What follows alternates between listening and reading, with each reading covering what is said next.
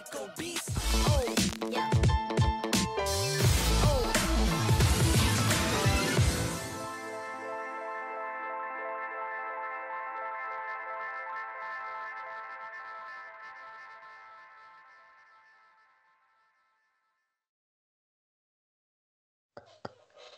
Hallo, liebe Kampfsportfreunde und herzlich willkommen. Es ist äh, Samstag, der 16. Oktober.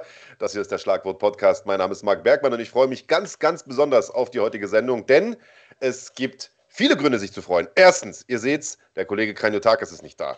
Der ist heute nämlich irgendwo Blumen pflücken, hat äh, keine Zeit für den Podcast. Das heißt, ich kann hier heute schalten und walten, wie ich möchte. Ein Träumchen. Und es gibt äh, keinen besseren Termin, um äh, mir sozusagen solo hier das Ruder zu überlassen, als heute, denn wir haben eine richtig, richtig geile Sendung.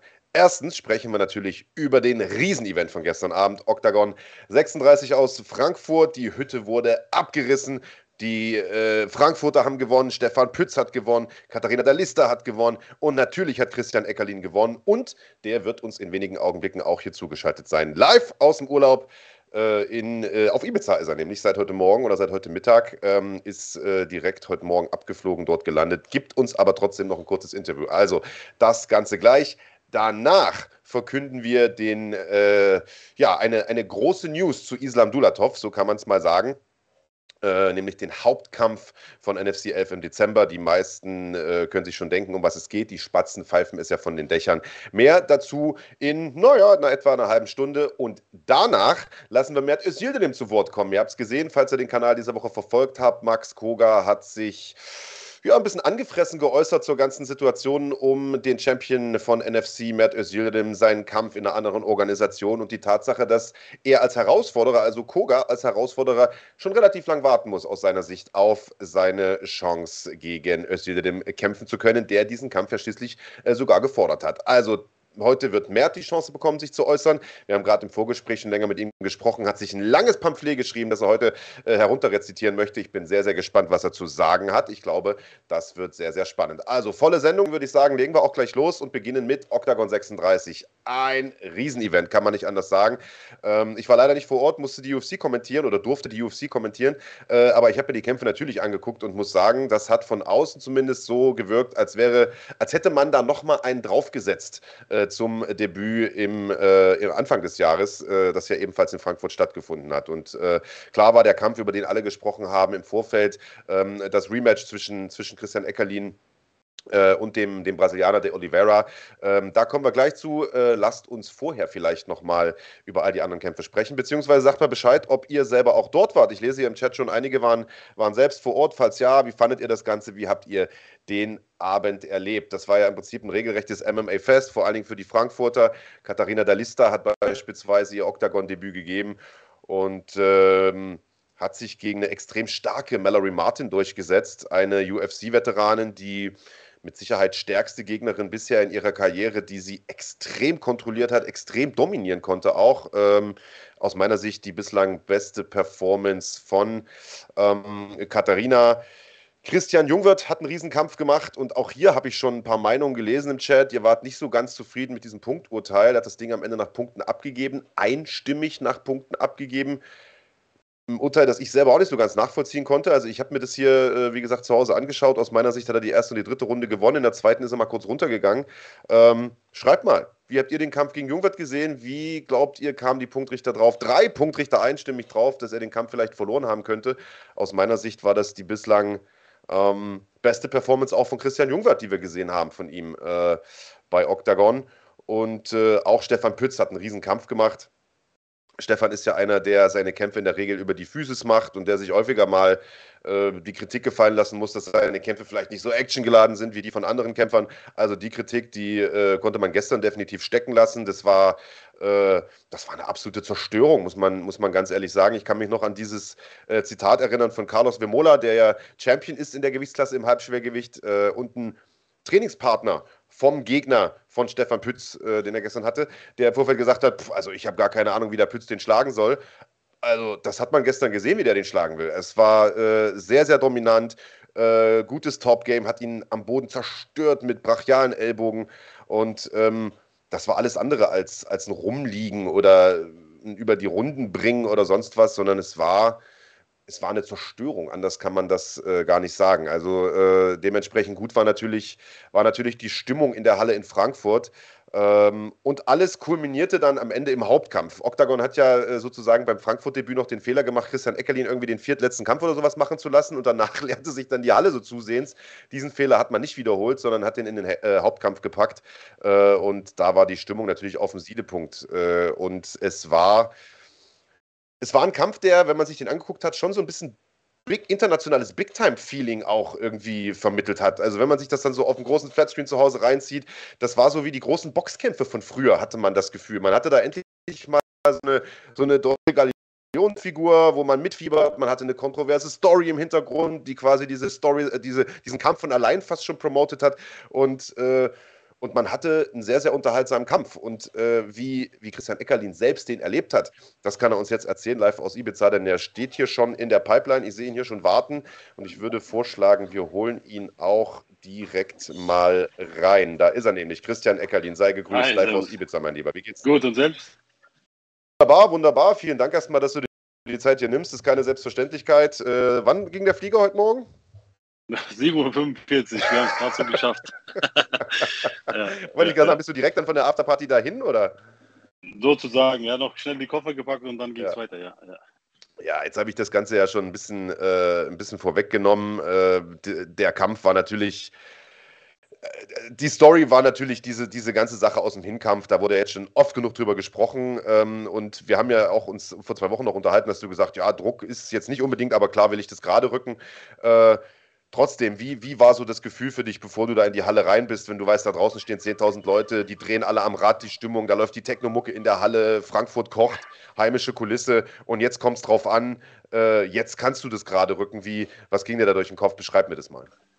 Ja, es, in, ich muss so sagen, es sind zwei verschiedene Gefühlsarten, wo ich da erlebt habe. Natürlich einmal erst die Vorfreude, äh, ja, die ganze Stadt eigentlich war da fast und äh, habe mitgefiebert auch die Wochen zuvor aber natürlich hat man dann, denkt man sich, oh Scheiße, ne? Äh, wenn das hier in die Hose geht, dann bist du vielleicht der Depp der Nation. Das kann auch, das äh, kann ja alles passieren, aber ich habe das alles gebündelt und habe es äh, so ins Positive umgewandelt und äh, ja, ich mache es nicht zum ersten Mal, aber trotzdem, man muss sagen, vor so einem großen Publikum zu kämpfen, ähm, ja, einfach brutal und äh, der Ausgang, ich denke mal, zum Kampf werden wir gleich kommen, aber das Feeling war einfach wieder hat nochmal einen draufgesetzt wie letztes Mal. War einfach unglaublich, die Stimmung. Die Leute zum, beim Einlaufen, die wären beinahe auf mich draufgesprungen. Die, die Securities äh, konnten die gerade so halten. Also war schon brutal, muss man sagen. Ja, es hat irgendwie gezeigt, was in Deutschland möglich ist. Ja, also man hat ja lange Zeit geglaubt, MMA ist so ein Nischending und es gibt ja viele Kritiker, die sagen, das wird, oder und selbst Unterstützer, die irgendwann einfach resigniert haben und gesagt haben, pass auf, mhm. der Sport wird nie aus der Nische kommen, aber ich finde, man hat gestern schon gesehen, dass das definitiv eine Sportart ist, die in den Mainstream eigentlich gehört. Man hatte wirklich das Gefühl, ich will es nicht übertreiben, aber als ob man wie früher so einen Klitschko-Kampf guckt, weißt du, so volle Halle, mhm. Riesenstimmung, die mhm. komplette Halle stand ja auch hinter dem, hinter dem Lokalmatadoren so gefühlt und, und wollte irgendwie, dass der gewinnt. Das hat ja. gut angefühlt irgendwie, oder? War das auf jeden Fall anders als ein normaler Kampf? Ja, ja, muss ich, muss man schon, äh, muss ich mir auch sehr, selber eingestehen. Also das war nichts, was normal war gestern. Ne? Das ist, äh, wie du schon sagst, äh, diese Klitschko-Kämpfer oder Mike Tyson, ne, wenn man da nachts aufgestanden ist, ich will das jetzt nicht damit vergleichen oder sonst irgendwas, dass jetzt geredet wird.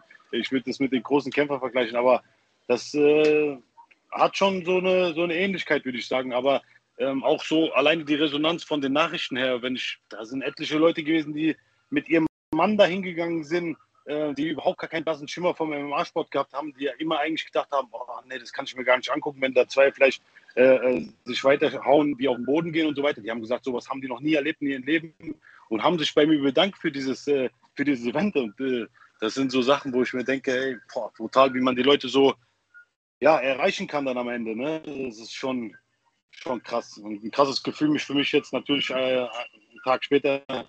Ist, äh, ich kann es immer nicht so, so ja, wahrnehmen eigentlich richtig, weißt du? Ja. Klar, muss erst mal sacken, kann ich mir vorstellen. Jetzt hast ja. du gerade selbst gesagt, äh, wenn du da einen Fehler machst und das Ding geht in die Hose, bist du der Depp der Nation.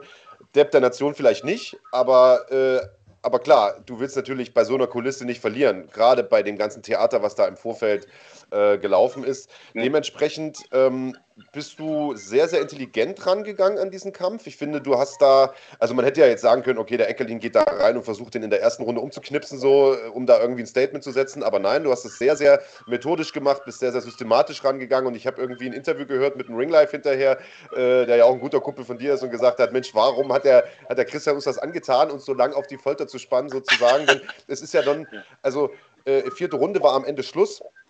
Auch klares Ende, diesmal ohne Diskussion, ohne Wenn und Aber, durch einen Joke, für alle, die es nicht gesehen haben. Äh, äh, aber am Anfang hast du schon, ähm, auf Nummer sicher klingt blöd, das, das, das ist es nicht gewesen, aber du bist sehr, sehr clever daran gegangen und hast darauf mhm. geachtet, dass eben nichts Dummes passiert und du da sozusagen am Ende vielleicht noch in ein blödes Ding reinläufst. Genau. Ja. Ja, ähm, man muss ja auch so sagen, es ein komplett anderer Kämpfer da gewesen wie beim letzten Kampf. Äh, ich habe habe es gemerkt, er hat viel, viel mehr Spannung, er hat an seinem Takedown-Defense gearbeitet und so Sachen. Und ich habe äh, das so Step by Step ausprobiert. Ich habe gesagt, okay, wenn es beim Ringen nicht klappt, dann mache ich einfach im Stand weiter. Ist, äh, Im Stand äh, ist alles okay, da, da, da kann ich ihn auch knacken. Ähm, und so langsam, langsam habe ich mich über die Runden ja, an ihn rangetastet, sage ich mal. Ich habe geschaut, wie bewegt er sich im Clinch, wie bewegt er sich, wenn ich äh, äh Double Leg oder Single Leg gehe. Äh, was er auch in der ersten, äh, in der ersten äh, Runde, die ersten paar Minuten auch gar nicht so schlecht gemacht hat. Ähm, ja, ich bin einfach mein, mein Gameplan, bin ich nachgegangen, äh, mit dem Stand äh, zu drücken und dann den Takedown zu holen, einen Kontershoot zu machen. Und äh, ja, das ist ja dann mehr oder weniger gut gelungen. Ja. Der Koga hat das ganze Ding ja mitkommentiert und äh, übrigens Chapeau hat er gut gemacht. Und ich musste mich ja hier und da immer mal ein bisschen amüsieren. Ich meine, die haben den ja nicht umsonst dahingesetzt, sondern emotional sein. Und war ja klar, dass der als dein Teamkollege da nicht besonders neutral kommentieren wird. Und es waren schon ein paar geile Momente, weil äh, das war ja nicht der erste Choke, den du da drin hattest. Ich glaube, du hattest ihn vorher schon mal in mhm. einem Sidechoke oder Guillotine. Ich weiß gar nicht, in irgendeinem anderen Würger hast du ihn vorher noch mal drin. Äh, und da hat der Koga da gebrüllt, das Ding ist dicht, das Ding ist dicht, da kommt er nie mehr raus. Und dann ist er ja, ja. doch nochmal rausgekommen. Also warst du überrascht, wie zäh der mhm. dann am Ende tatsächlich war? Ja, ja. Also ich muss sagen, ähm, allein, wie ich schon gesagt habe, es sind ist komplett anderes, 100% andere Kämpfe gewesen. Er war, wenn, er, wenn ich manchmal ihm in die Augen guckte, habe ich gedacht, ey, der hat sie doch nicht mal. Ne? Der hat so ein paar Fünde von mir gekriegt und läuft einfach immer weiter nach vorne, auch beim Joke. Er hat dann nicht aufgeben wollen. Er hat da immer dagegen gekämpft, das Kinn runtergetan, hat sich versucht zu verteidigen. Also es war schon äh, ein hartes, hartes Brot, was ich da nehmen musste, aber genauso soll es ja auch sein. Es soll ja keiner kommen, der äh, äh, ja, in der ersten Runde schlafen geht oder sonst irgendwas. Das, sowas will ich nicht und wollte ich nie in meiner Karriere oder sonst irgendwas. Und ich denke, ähm, ist es auch wiederum für die Leute, die den Sport vielleicht nicht so kennen, ähm, ja, ein, ein Aushängeschild, dass man den, de, das ganze äh, Arsenal vom MMA abspielen konnte. Und äh, ja, der Rest, äh, ja, hat man gesehen. Hat man auf jeden Fall gesehen. Es schien irgendwie so, als ob die Taktik von ihm die war, dass er so ein bisschen auf Konter gehofft hat. Er hat immer mal so ein paar, paar, paar, paar ja. heftige Schwinger reingehauen. Mhm. Ähm, hast du die direkt gesehen? Wie, wie groß war da die Gefahr? War das, war das für dich ausrechenbar? Wie, wie hast du den wahrgenommen? Du hast ja gesagt, es war ein anderer als beim ersten Mal, aber es war ja schon eine dominante Vorstellung dann am Ende auch von dir. Wie, wie hast du ihn wahrgenommen? Ja, ja, klar. Ähm, ich sag's so, also er hat immer natürlich gehofft, wenn dass ich reinschute, dass recht, äh, sein linkes Knie kommt, äh, dass es äh, wieder so wiederholen kann, äh, wie auch immer, wie es im letzten Kampf war. Aber ähm, ich bin immer schön nach links ausgewichen, weg von seiner Schlagseite oder von seinem Knie. Und äh, ihn, ja, ich war schon eigentlich ziemlich überrascht, dass er äh, ähm, doch so viel investiert hat in den Kampf. Ich habe eigentlich gedacht, er wartet mehr ab, er wartet viel mehr auf äh, ähm, meine Eingänge. Aber seine Schläge, muss ich jetzt sagen, waren also jetzt waren keine Gefahr, wo, wo ich mir gedacht habe, ey, wenn ich, ich muss aufpassen, wenn ich noch ein, zwei von dem kassiere, dann kann es hier auch mal vorbei sein. Das war in keinem Fall so. Und ich habe mich gut bewegt, ich war gut auf den Beinen, ich war sehr dynamisch und für Hand habe ich schön kommen lassen, habe ihn immer damit bearbeitet. Und äh, ja, so war eigentlich auch der Gameplan angedacht, äh, über die Runden zu gehen. Das weiß ich gar nicht mehr. Ich glaube, es war die dritte Runde. Äh, da es, also nach all dem Theater im Vorfeld, sagt Ritt, ja, nein, dies, das, knallt er dir nochmal ein Ding in die Eier. und diesmal gab es da, also da gibt es nun gar keine Diskussion. Also das Ding war ein Volltreffer und irgendwie, ich weiß gar nicht, ob es Gerd Richter am Anfang der Referee nicht richtig realisiert hat oder sowas, aber er ist erstmal gar nicht dazwischen nee, gegangen. Gesehen, nee. Und der Oliveira ist, hat dann mhm. selber gesagt, ach komm, hier, und, und ist dann, hat dann, ja, ist dann ja. zur Seite gegangen. Was hast du in dem Moment das gedacht, Alter, nicht schon wieder, oder?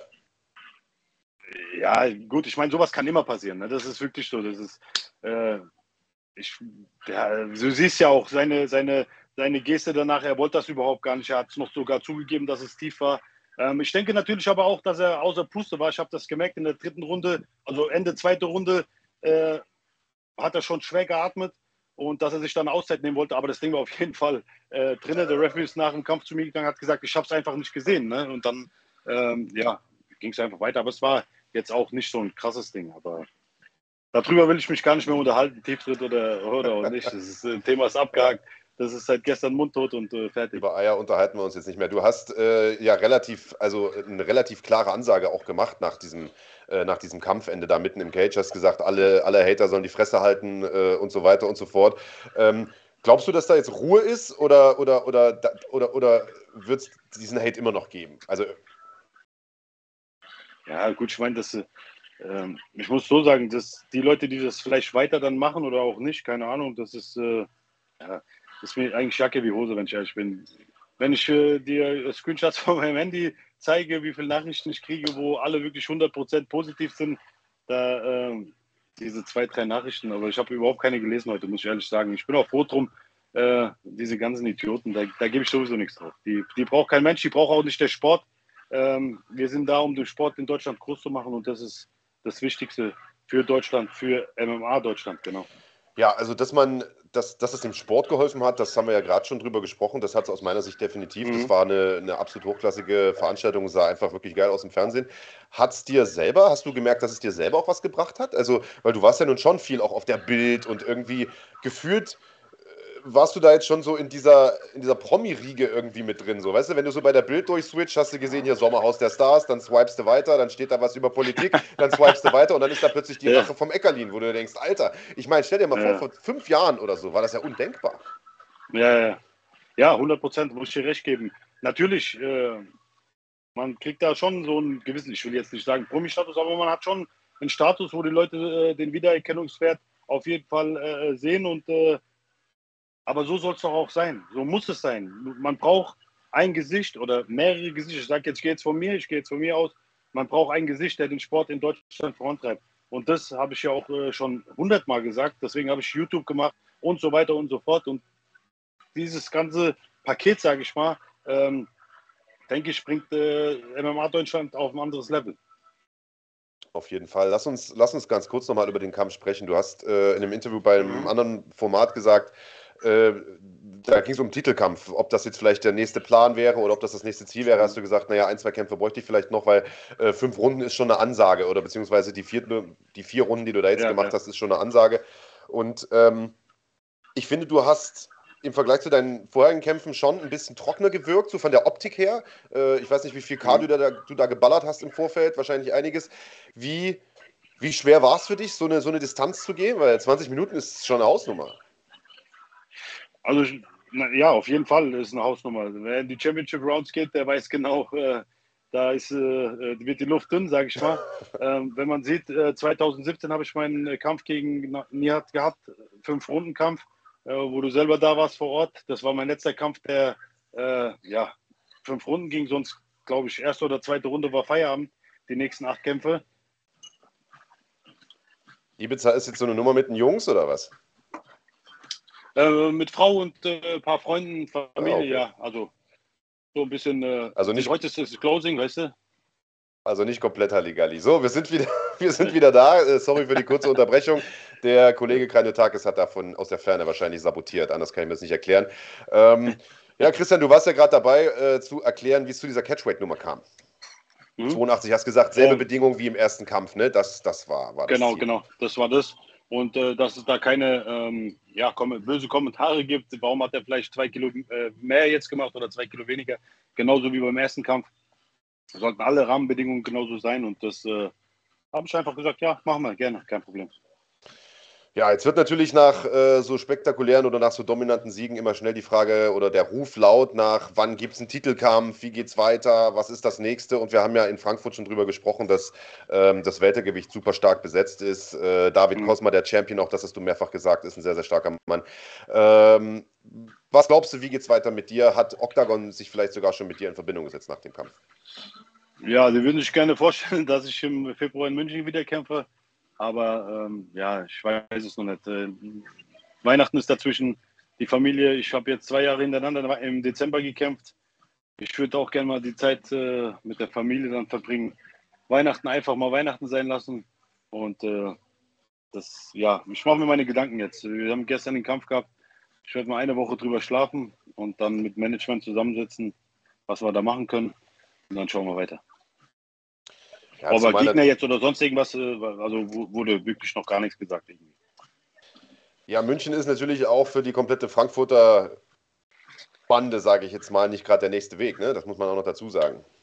Ja, aber ich weiß nicht, was für, also ich, wenn ich so manchmal denke, würde ich gerne mal wissen, was passieren würde, ja? wenn ich in München kämpfen würde, ob man die Dynamik mit dahin nehmen kann. Das ist, ist auch für mich so eine kleine Herausforderung, wo ich sage, hey, kommen die Leute auch dahin? Ne? Das ist natürlich auch geil, für mich persönlich.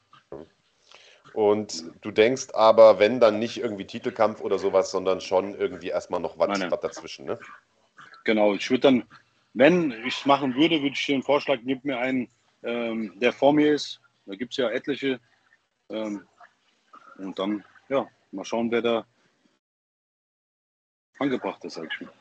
Ja, gucken wir mal. Octagon wird sich da mit Sicherheit was einfallen lassen. Christian, dann danke ich dir ja. erstmal. Vielen Dank, äh, dass du dir die Zeit genommen hast. Äh, genieß die Zeit auf Ibiza, äh, genieß die Sonne ein bisschen und wir hören uns, sobald es was zu vermelden gibt.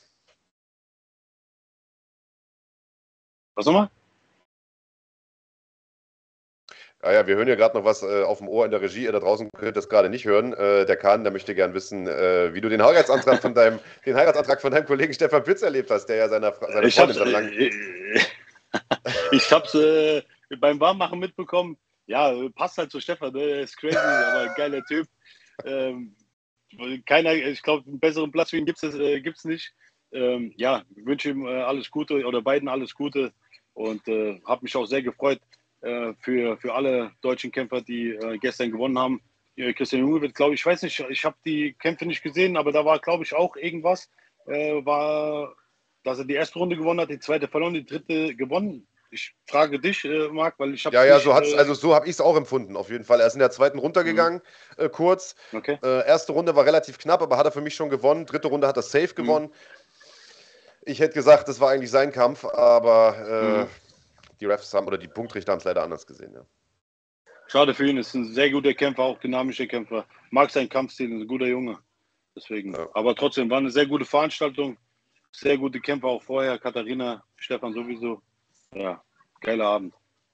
Du wusstest von der Heiratsantraggeschichte nichts? Das hat er komplett mit sich nee. selbst ausgemacht. Ich, also ich, ich, glaube, es hat keiner gewusst von uns. Ne? Nein, nein. Ja, sehr gut. Ja, war auch mal was anderes. Schön blutig, blutverschmiert, äh, willst ja. du mich heiraten. Aber er hat ja Glück gehabt, ja, sie hat ja wenigstens angenommen. Also ich habe auch schon mal so einen Heiratsantrag im Ring gesehen, wo die, äh, wo die Angebetete gesagt hat, nein. Äh, das äh, ist dann auch ein bisschen, ist ein bisschen peinlich dann. Aber äh, gut, gut für Christian. Ach, und Hatef hat ja auch noch gewonnen. Auch stabiles Ding. Ne? Ja, genau, genau. Auch Hatef hat auch gewonnen, genau. Freut mich auch sehr. Trainingspartner ja auch vom UFD Gym. Und äh, ja, aber der ist ein Monster, ne? Hast du ja gesehen, der geht da nur, gibt es nur einen Gang nach vorne. Kann man so sagen, kann man so sagen. Hat ja auch einen Titelkampf gefordert. Also vielleicht sind ja die Titel dann irgendwann auch mal von Octagon in großen Teilen zumindest in deutscher Hand. Das wäre natürlich, äh, das natürlich nicht so verkehrt. Christian, vielen, vielen Dank. Ich will dich nicht länger aufhalten. Äh, genieß deinen Drink, genieß die Zeit auf Ibiza und wir hören uns. Sehr gut, Dankeschön. Macht's gut, Leute. Hau rein, ciao, ciao. Ciao, ciao. Der großartige Christian Eckerlin, der gestern das Kapitel, äh, ja, Sacktritt, Tieftritt, wie auch immer, äh, Oliveira, zumindest das Kapitel der Oliveira, sagen wir es mal so, äh, ein für alle Mal beendet hat und nun weiterziehen kann. Ob er dann in München kämpft oder nicht, hat er gesagt, wird er in den nächsten Tagen entscheiden. Sind wir mal gespannt. Kann ich mir natürlich vorstellen, dass Octagon Bock hat, ihr Zugpferd da auch in München vor den Karren zu spannen. Gucken wir mal, ähm, wie sich das für ihn entwickelt.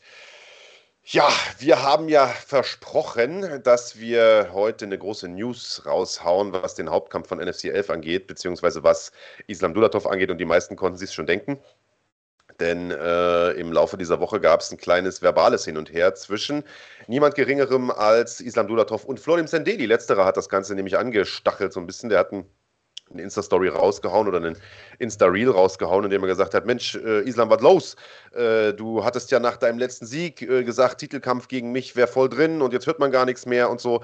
Äh, und äh, Islam hat sich das natürlich nicht zweimal nehmen lassen, da äh, ruckzuck drauf zu antworten, hat kurzerhand gefordert, nicht nur gegen Florim Sendeli zu kämpfen, sondern auch noch gegen Dominik Schober, ein anderer Gegner, der im Gespräch war für ihn, für den Dezember, für NFC 11.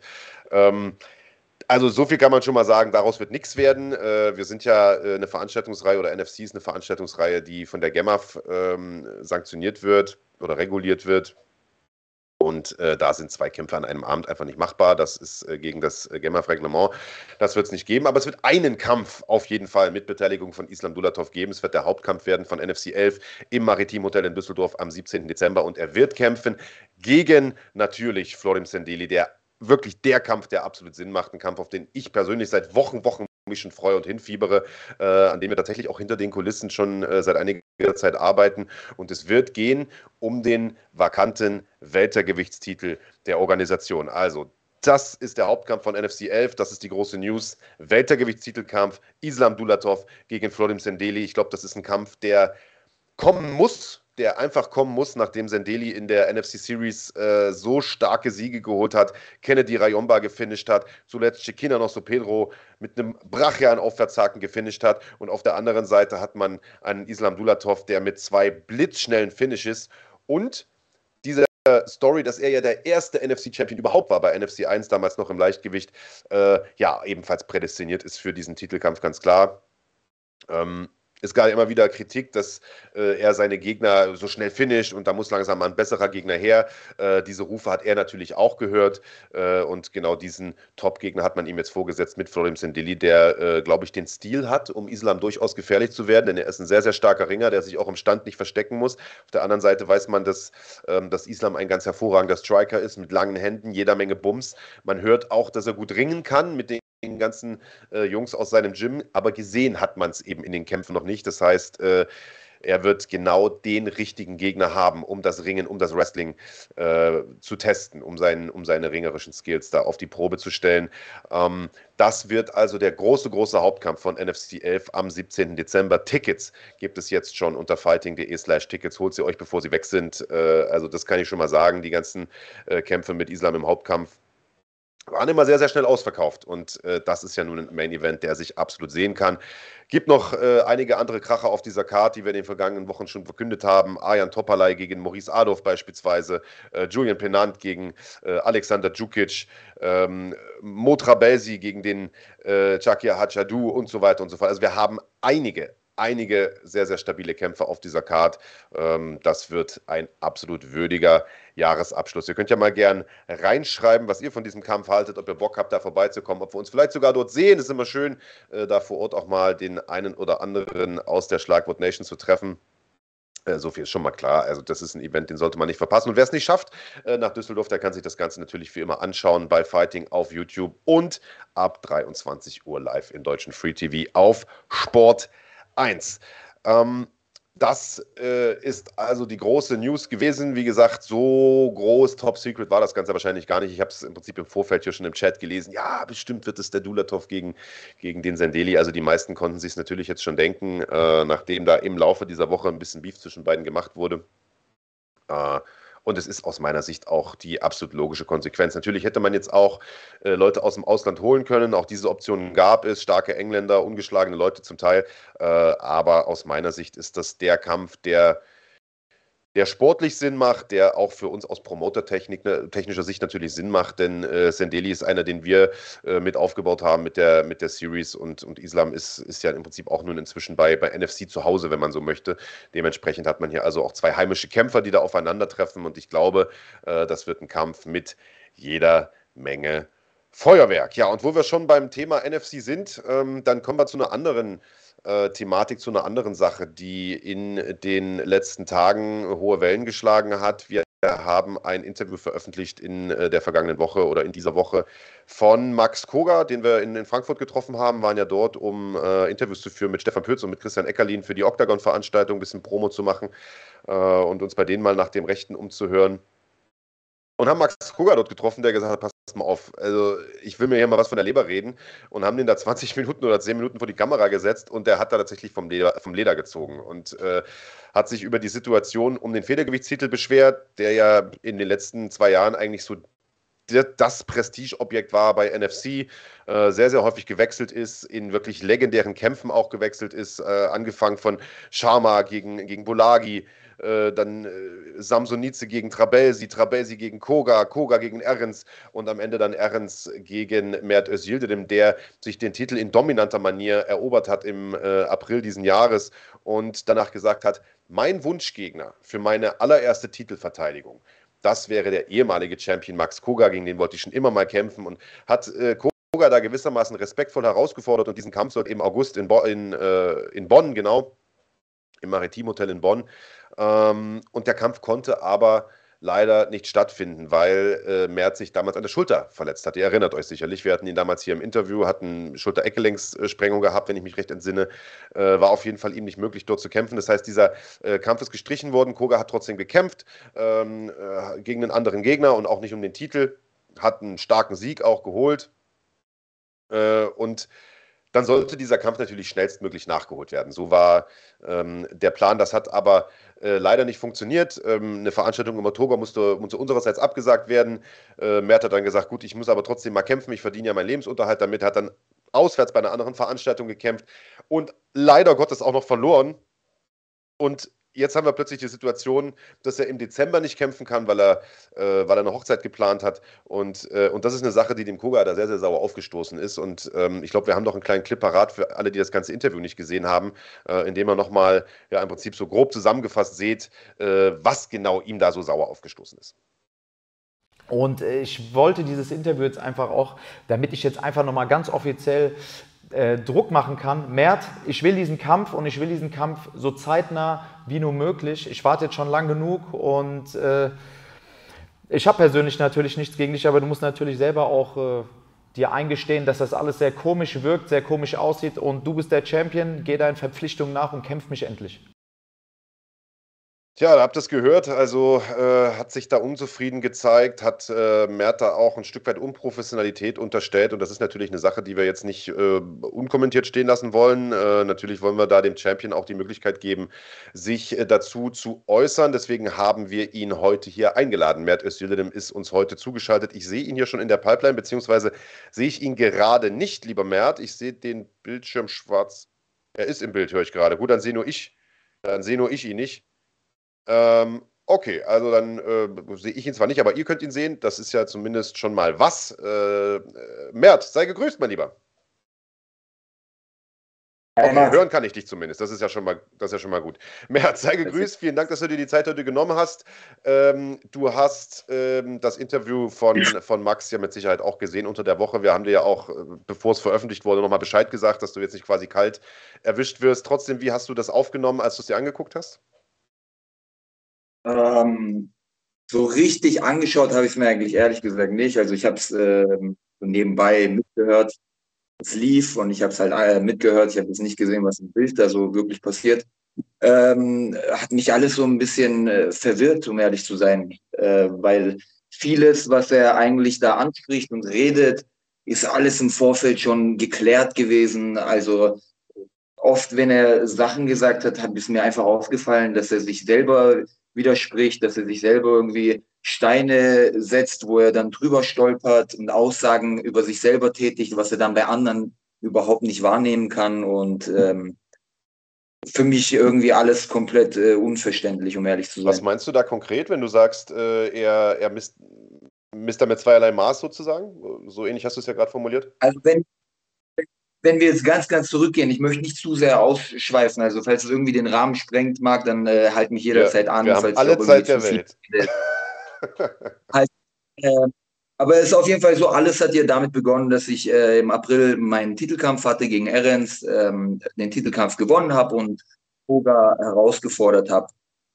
Und dann war es eigentlich ja so, dass ich die erste Anfrage gestellt habe. Und ich habe gesagt, wie sieht's denn aus mit NFC Baling? So, da hätte ich richtig Lust drauf. Das ist zwei Monate später. Das wäre doch super. Und ähm, dann hieß es halt, ja, nee, äh, ich bin verletzt am Auge. Und dann denke ich mir, ich bin doch auch keiner, der auf einmal anfängt zu hinterfragen und zu sagen, ja, ist er überhaupt verletzt? Vielleicht ist er auch einfach nur unfit oder vielleicht möchte er gegen mich nicht kämpfen in Baling oder was auch immer. Habe ich niemals hinterfragt. Das war, hey, Augenverletzung, hat man gesehen und alles Mögliche und, und das passt. So hat für mich gepasst. Ich, ich denke, dass er da ehrlich ist, dass er natürlich auch vorankommen will und kämpfen möchte. Und aber wirft mir dann irgendwie vor, dass ich irgendwas, ähm, dass ich irgendwas machen würde. Wie auch immer ist dann der Kampf hier auf den 15. August verschoben worden. So. Und dann stellt er es bei dem 15. August so dar, als ob ich irgendwie am 15. August irgendwie drei, zwei Tage vorher abgesagt habe, also mich an der Schulter verletzt habe und einen Monat später dann irgendwie bei Super League gekämpft habe. Was hier aber gar nicht der Fall ist. Ich habe mich eigentlich Ende oder Anfang, also Ende Juni habe ich mich verletzt und war sogar noch so äh, professionell oder sportlich, dass ich wirklich gesagt habe, hey, ähm, ich, also ich gehe mal zum Arzt, wir haben mehrere Meinungen eingeholt, äh, Bilder machen lassen und dann meinte der Arzt, der 15. August wird äh, kritisch. Also das äh, könnte klappen, könnte nicht klappen, ich kann dir nichts versprechen. Um den Dreh musst du abheilen. Vielleicht ein, zwei, drei Wochen danach müsste es eigentlich komplett verheilt sein. Und dann war für uns so, ja, okay, aber mit könnte sein, könnte nicht sein, können wir halt nichts anfangen. Das muss ja, ich meine, das ist ein harter Kampf, das wird ein, also es wird ein harter Kampf und ich unterschätze ihn auch gar nicht und deswegen muss ich da topfit reingehen. Also habe ich den Kampf natürlich ähm, absagen müssen und habe ihn ja schon am 6. Juli abgesagt. Und dann kam am 10. Juli der Post, dass ich abgesagt habe, so dass er noch genug Zeit hatte zu kämpfen. Also es ist nicht so, dass ich mich irgendwie im, im äh, August verletzt habe und dann direkt einen Monat später gekämpft habe, um das erstmal irgendwie klarzustellen. So, er hat aber auf jeden Fall abgesagt ähm, oder ich habe abgesagt und ähm, er hat gesagt, nee, er kämpft trotzdem. Wirft mir vor, unprofessionell zu sein, weil ich irgendwie im Oktober kämpfe, äh, also jetzt bei Super League kämpfe, meine ich im September, äh, dass ich mich verletzen könnte auf den Dezember, kämpft aber selber im August, obwohl ich wirklich darum gebeten habe, ob wir den Kampf vielleicht in München machen können. Weil damals, da war er noch nicht abgesagt. Da hieß es, das steht noch. Und es hieß halt so trotzdem, nee, er kämpft trotzdem, er möchte da trotzdem kämpfen, er hat sich jetzt vorbereitet, hat mich ein bisschen enttäuscht, aber dass er mir das dann hinterher vorwirft, dass ich irgendwie kämpfe und dann äh, mit der Gefahr, dass ich mich in einem Dezemberkampf äh, nicht antreten könnte, weil ich mich verletze, wobei ich von Anfang an schon, also eine Hochzeit plant man ja nicht von heute auf morgen, sondern das ist schon Monate vorher geplant gewesen. Ich von Anfang an schon gesagt, hey, Dezember ist für mich raus. Das muss August oder Oktober sein für mich. Und dass er mir dann trotzdem irgendwie vorwirft, ähm, dass ich da gekämpft habe, äh, ergibt für mich auch eigentlich absolut äh, keinen Sinn. Und dann war das halt sozusagen die nächste Absage eigentlich, auch seinerseits für den Oktober. Gut, im Endeffekt wurde dann der Oktober, das Oktober-Event sowieso abgesagt. Und da haben wir dann beide nicht drin gesteckt. Und die letzte Sache ist halt, dass ich dann irgendwie so witzmäßig mitbekomme, so, ja, Hochzeitsabsagen. Also ich weiß nicht, für mich hat sowas, also das sind, das sind große Werte, die sind, die sind wichtig für mich. Ich weiß nicht, wie Koga bei sowas denkt. Und ich finde auch, dass er so ein bisschen ähm, so eine Funktion hat eines Vorbilds, weil jetzt, also er hat nur diesen Satz getätigt und ich habe wirklich, das interessiert mich nicht, das ist nicht wirklich schlimm, aber ich krieg Nachrichten über Nachrichten, die landen alle im Spam-Ordner, wo es dann heißt, hey, äh, sag jetzt die Hochzeit ab, äh, wissen, dass du, ähm, dass du Angst hast, dass du verlieren wirst und sowas. Und ich denke mir, hey, in diesem Sport auf so einer Ebene, da hat keiner mehr Angst. Und was sind denn das für Nachrichten, dass man irgendwie einer fremden Person schreibt, sagt deine Hochzeit ab und kämpft gegen Koga? Also da muss man aber auch wirklich sagen, hey, du bist, du bist eine Person, die steht in der Öffentlichkeit. Wenn du so ein, so ein sorry Bullshit von dir gibst, dann nehmen das Leute auf, die können da gar, gar nicht mehr echt von Spaß trennen und, und äh, schreiben da halt schreiben da halt Sachen, äh, dumme Sachen. Und deswegen ist halt für mich so, dass er wirklich ähm, mit zweierlei Maß misst, auch im Sinne von, er sagt, ähm, für ihn ist ein Standard, dass er drei, viermal kämpfen muss. Das ist wichtig für einen Kampfsportler, äh, der das professionell angeht. Ich habe dieses Jahr nur einmal gekämpft. Er wirft mir vor, bei einer anderen Organisation zu kämpfen. Hätte ich da nicht gekämpft, hätte ich dieses Jahr nur einmal gekämpft und das wäre fertig gewesen. Ich bin auch ein professioneller Sportler. Ich nehme das sehr, sehr ernst alles und ich versuche überall zu kämpfen. Ich gehe auch keinem Kampf aus dem Weg. Ich habe einen Kampf angeboten, also die haben so gesucht überall, nachdem München halt abgesorgt wurde, war es für mich extrem wichtig, irgendwo zu kämpfen. Und dann kam halt bei Super League acht Tage vorher was rein. Das war acht Tage vorher, wo ich Gewicht machen musste. Die haben mir ein Kilo Toleranz geschenkt. Da musste ich von 74 auf 67 ähm, abkochen in, in acht Tagen. Es ist möglich, ich habe es hinbekommen, es klappt. Aber jeder, der irgendwie sagt, ich würde einen Kampf aus dem Weg gehen, äh, sollte sich da mal kurz reinschauen, was ich da gemacht habe. Gut, der Kampf lief jetzt nicht gut, äh, lief halt scheiße, vielleicht zu kurzfristig, vielleicht Ringecke nicht, vielleicht einfach nicht da gewesen, einfach nicht mein Tag. Vielleicht war er auch einfach besser mit dem, was er gemacht hat. Ähm, aber ich bin auf jeden Fall keiner, der irgendwie einen Kampf aus dem Weg geht. Ja, das glaube ich. So, ich möchte kämpfen. Und ähm, da hat er sich auch, keine Ahnung, was, was er da für Aussagen tätigt. Also das glaube ich tatsächlich auch nicht. Äh, ich habe das in dem Interview auch gesagt. Also ich kann mir nicht vorstellen, dass du einem Kampf aus dem Weg gehst. Äh, insbesondere ja in dem Fall nicht, weil du den Kampf ja selbst auch gefordert hast. Also das würde ja da doppelt keinen Sinn machen. Äh, und wie du schon sagst, ich glaube einfach, dass auf diesem Niveau ähm, Angst keine Rolle spielt. Nichtsdestotrotz kann ich natürlich ein bisschen verstehen. Also erstmal vielleicht äh, kurz noch eine Korrektur. NFC 10, das war am 6.8. Ich glaube, du hattest äh, gerade irgendeinen anderen Termin genannt, aber das nur der Vollständigkeit halber.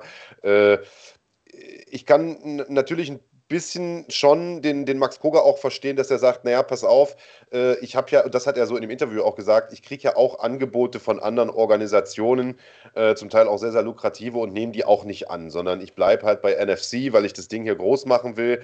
Und er hat halt in dem Sinne nicht so ganz verstanden, dass du jetzt gesagt hast, pass auf, ich gehe jetzt zu einem anderen Veranstalter, in dem Fall Super League, äh, und, und am Ende ist das natürlich maximal unglücklich gelaufen, weil du den Kampf halt auch noch verloren hast. Also ich sag mal, wenn du das Ding natürlich gewonnen hättest und ich sag mal im Idealfall vielleicht sogar das ganze Turnier gewonnen hättest oder weiß der Fuchs was, dann hätte man sagen können, gut, der NFC-Champion, der reißt jetzt hier woanders äh, auch noch alles ab. Äh, so ist es natürlich sehr, sehr unglücklich gelaufen. Kannst du die Kritik ein bisschen verstehen?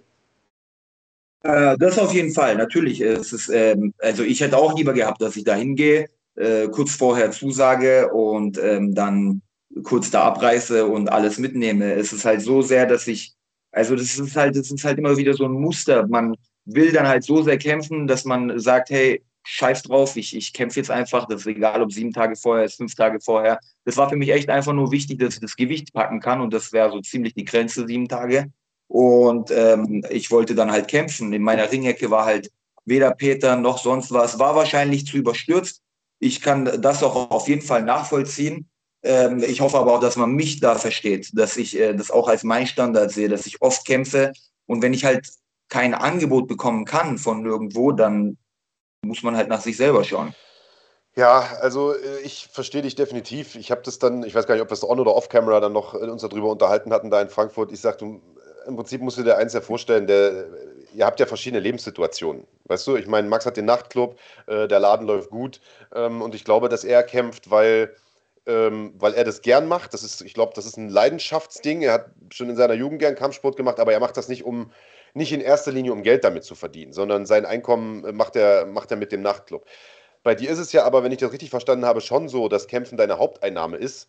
Und äh, ich weiß ja nicht, wie ist die Situation? Wenn du jetzt nur einmal im Jahr kämpfen würdest, wie, wie kommst du dann über die Runden? Also es ist schon so, dass ich jetzt hier noch Trainings gebe und ähm, auch im Gym bei uns jetzt angestellt bin. Äh, aber es ist jetzt nicht so, dass es dann äh, blendend läuft, sage ich mal. Also mit, mit jedem, der Trainer ist, der kann mich das verstehen. Da gibt es jetzt nicht so einen Haufen Geld für.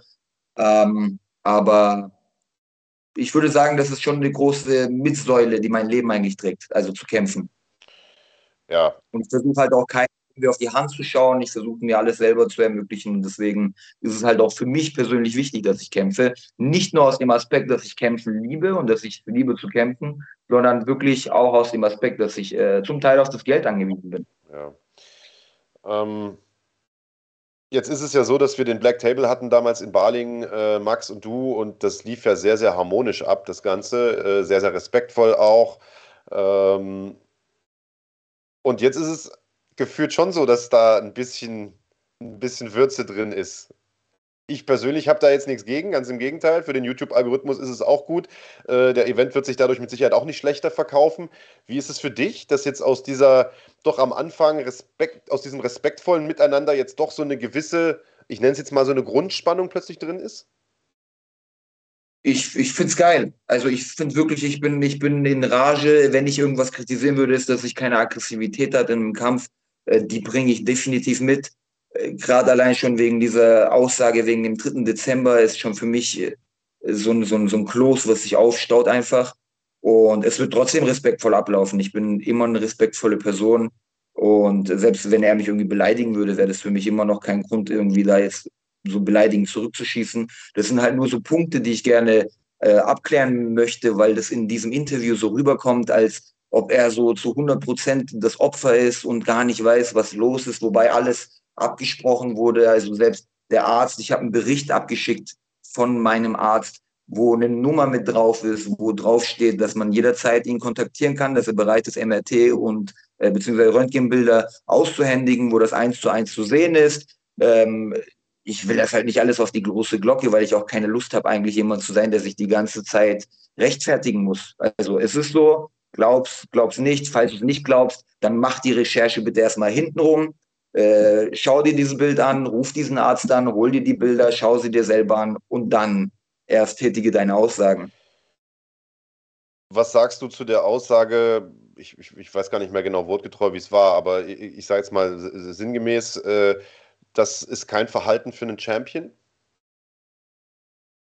Ich, also ich weiß jetzt nicht, in, gut, in welchem Kontext. Also ich glaube, er hat das, ich glaube, er hat das äh, in dem Zusammenhang gesagt, ähm, so nach dem Motto, äh, und das, das muss man ihm natürlich lassen, das ist auch, damit hat er recht, ähm, dass er natürlich sehr, sehr viele Dinge hinten anstellt für diesen Sport. Also, und ich kann das tatsächlich, ich meine, viele Leute, die hier zugucken, die, die sehen dann am Ende das fertige Produkt, ich sage jetzt mal das Interview oder den Trailer oder den Kampf am Ende des Tages, ähm, aber wissen gar nicht, wie viel Arbeit da dahinter steckt. Du selber kannst es einschätzen, du hast selbst schon viele Kilometer gefahren für diesen Sport und auch für uns, für unsere Promo. Ähm, und Koga ist da einer, der das tatsächlich auch tut. Also der fährt dann halt nach seinem Kampf abends noch in den Nachtclub oder kommt irgendwie vom Club zum Interview und vom Interview wieder in den Club. Äh, und, und der hat schon sich viel gestreckt und hat sicherlich auch viel zurückgesteckt für seine Kämpfe, für die Promo, für diese Karriere. Aber er hat eben auch jetzt nicht irgendwie eine Hochzeit anstehen und ist jetzt wahrscheinlich nicht so der, aktuell zumindest nicht der Familienmensch, so wenn ich das jetzt irgendwie mal so von außen beurteilen kann. Äh, wie, und, und ich glaube, daher kam die Kritik, dass er halt gesagt hat, pass auf, ich bin Profi und da kommt jetzt das erstmal an allererster Stelle. So, äh, kannst du das, kannst du das, das irgendwo... Also gar nicht, kein bisschen. Also wirklich absolut, wenn es auf das Hochzeitsthema ankommt, dann äh, kein, kein bisschen, weil das schon äh, zu Beginn des Jahres, also ich, es ist ja, wie, wie ich schon gesagt habe, eine Hochzeit, das, das plant man nicht irgendwie einen Monat vorher oder zwei Monate vorher, das ist nichts Neues. Ich habe schon zu Beginn des Jahres gesagt, das ist geblockt für mich, das funktioniert da nicht das ist äh, fertig. Und ich finde, das ist doch das Professionellste überhaupt, wenn man sieben Monate vorher schon sagt, hey, da funktioniert es nicht. Irgendwo zwischendrin waren viele, viele Daten. Gut, da war ich mal verletzt, da ist halt ein Event, aber das ist halt einfach unglücklich gelaufen. Aber ich verstehe diese Aussage nicht mit, äh, man muss hinten dran anhängen. Also ich meine, keiner steckt in meinen Schuhen, nur ich weiß am besten Bescheid, was ich alles zurückgeschraubt habe und dann sowas zu hören irgendwie, dass ich nicht professionell wäre, dass ich nicht irgendwie alles dem unterordne, das macht einen einfach nur wütend. So die ganzen Geburtstage, die ganzen ähm, Treffen mit den Jungs, wenn sie mal nach 11 Uhr rausgehen, äh, die ganzen äh, Treffen mit den Jungs am Mittag, weil ich ins Training muss, aber die, die halt sich treffen wollten, alles, was ich schon abgesagt habe, er hat keine Ahnung, wie ich lebe, wie ich trainiere, wie ernst ich das nehme und tätigt einfach blind Aussagen, was für mich einfach unverschämt ist. Also ich spüre tatsächlich diese, diese Wut, die da aus deinen Worten kommt, auch wenn ich dein Gesicht jetzt gerade gar nicht sehe. Wie gesagt, bei mir ist der Bildschirm ja irgendwie immer noch schwarz. Ähm, und wir haben uns, ich weiß gar nicht, Mensch, vor, vor eineinhalb Jahren oder so, irgendwann mal von einer NFC-Veranstaltung äh, unterhalten. Ich glaube, vor dem ersten Jano-Kampf war das sogar oder danach. Äh, da hast du mal gesagt, sagt, ich muss den Evil Mert rausholen. Ich bin immer zu nett in den Kämpfen. Und irgendwie ist es dir gefühlt danach aber trotzdem nicht gelungen. Du warst immer noch der netteste Typ, den man, den man irgendwie treffen kann. Ähm, ist das jetzt der, ist das jetzt so dieser Auslöser dafür, dass der Evil Mert endlich rauskommt, oder? Ich hoffe es. Wirklich, wenn mir was bei den Kämpfen fehlt, ist es einfach Aggressivität. Und ich hoffe, das ist jetzt mal was ganz, ganz Neues, dass ich überhaupt das, was gesagt wird, so ein bisschen an mich ranlasse und halt sage, okay, ähm, ich denke jetzt mal darüber nach. Ich habe mir extra so das halt angehört, habe mir Gedanken darüber gemacht, ein, zwei Tage vorher, Ähm, und, und das hat mich äh, sauer gemacht. Also wirklich, es hat mich wütend gemacht, dass man einfach blind Aussagen tätigt, ohne irgendwie was zu wissen, blind es den Fans so verkauft, als ob man das Opfer ist, wobei man eigentlich bei allem gut Bescheid wusste oder Bescheid wissen müsste, ähm, aber trotzdem sich als Opfer die ganze Zeit darstellt und sagt, ich habe keine Ahnung, was jetzt los ist, ich weiß gar nicht, was passiert, zumal wir sowieso zugesagt haben für den Kampf. Also das klappt halt leider nicht im Dezember und ich war sogar so, also es war ja sogar im Gespräch, dass es hieß, vielleicht schaffen wir es sogar, NFC auf den 3. Dezember zu führen, also sozusagen eine Woche vor der Hochzeit. So, und ich war sogar bereit zu sagen, okay, eine Woche vor der Hochzeit, optimal, ich mache mit. Es ist egal, ob ich auf den Hochzeitsbildern irgendwie total schaden aussehe. Äh, eine Woche vor der Hochzeit ist drin. Ähm, und ich meine, andere Bilder, also Bilder mit blauem Auge und so würden auch mein Leben perfekt eigentlich widerspiegeln. Also warum nicht auch auf der Hochzeit? Aber eine Woche nach der, also eine Woche nach der Hochzeit funktioniert halt nicht, weil dann müsste ich an meinem Hochzeitstag, also an diesem Samstag, müsste ich voll im Weightcut sein. Ich könnte äh, nichts essen, müsste einen Haufen trinken und müsste auf alles verzichten. Und ich denke, da spricht mir jeder zu, wenn das die einzig richtige Entscheidung ist. Also ich habe selber noch nicht geheiratet, aber ich glaube, dass das ja schon so ein Tag ist, den man ähm, also erstens mal lange im Voraus plant, du hast es gerade gesagt, und äh, ich glaube, das kommt dann auch nicht so gut, wenn man dann den Vorschlag irgendwie bei der Partnerin anbringt und sagt, wollen wir das nicht vielleicht irgendwie, wollen wir das nicht irgendwie ein halbes Jahr nach hinten schieben. Also ich glaube, das kann ich schon irgendwo verstehen und äh, das wollen wir jetzt vielleicht auch nochmal klarstellen. Also der Kampf, der wird ja definitiv kommen. Ne? Weil das ja auch der mal so, man liest das ja in manchen Kommentaren so nach dem Motto, Mert kämpft ihn jetzt und äh, geht ihn nicht aus dem Weg. Also der Kampf wird kommen, der steht. Oder nicht? Auf jeden Fall. Der steht von meiner Seite aus. Es ist äh, das, das, das erste Event nach dem, ähm, nach dem Dezember-Event.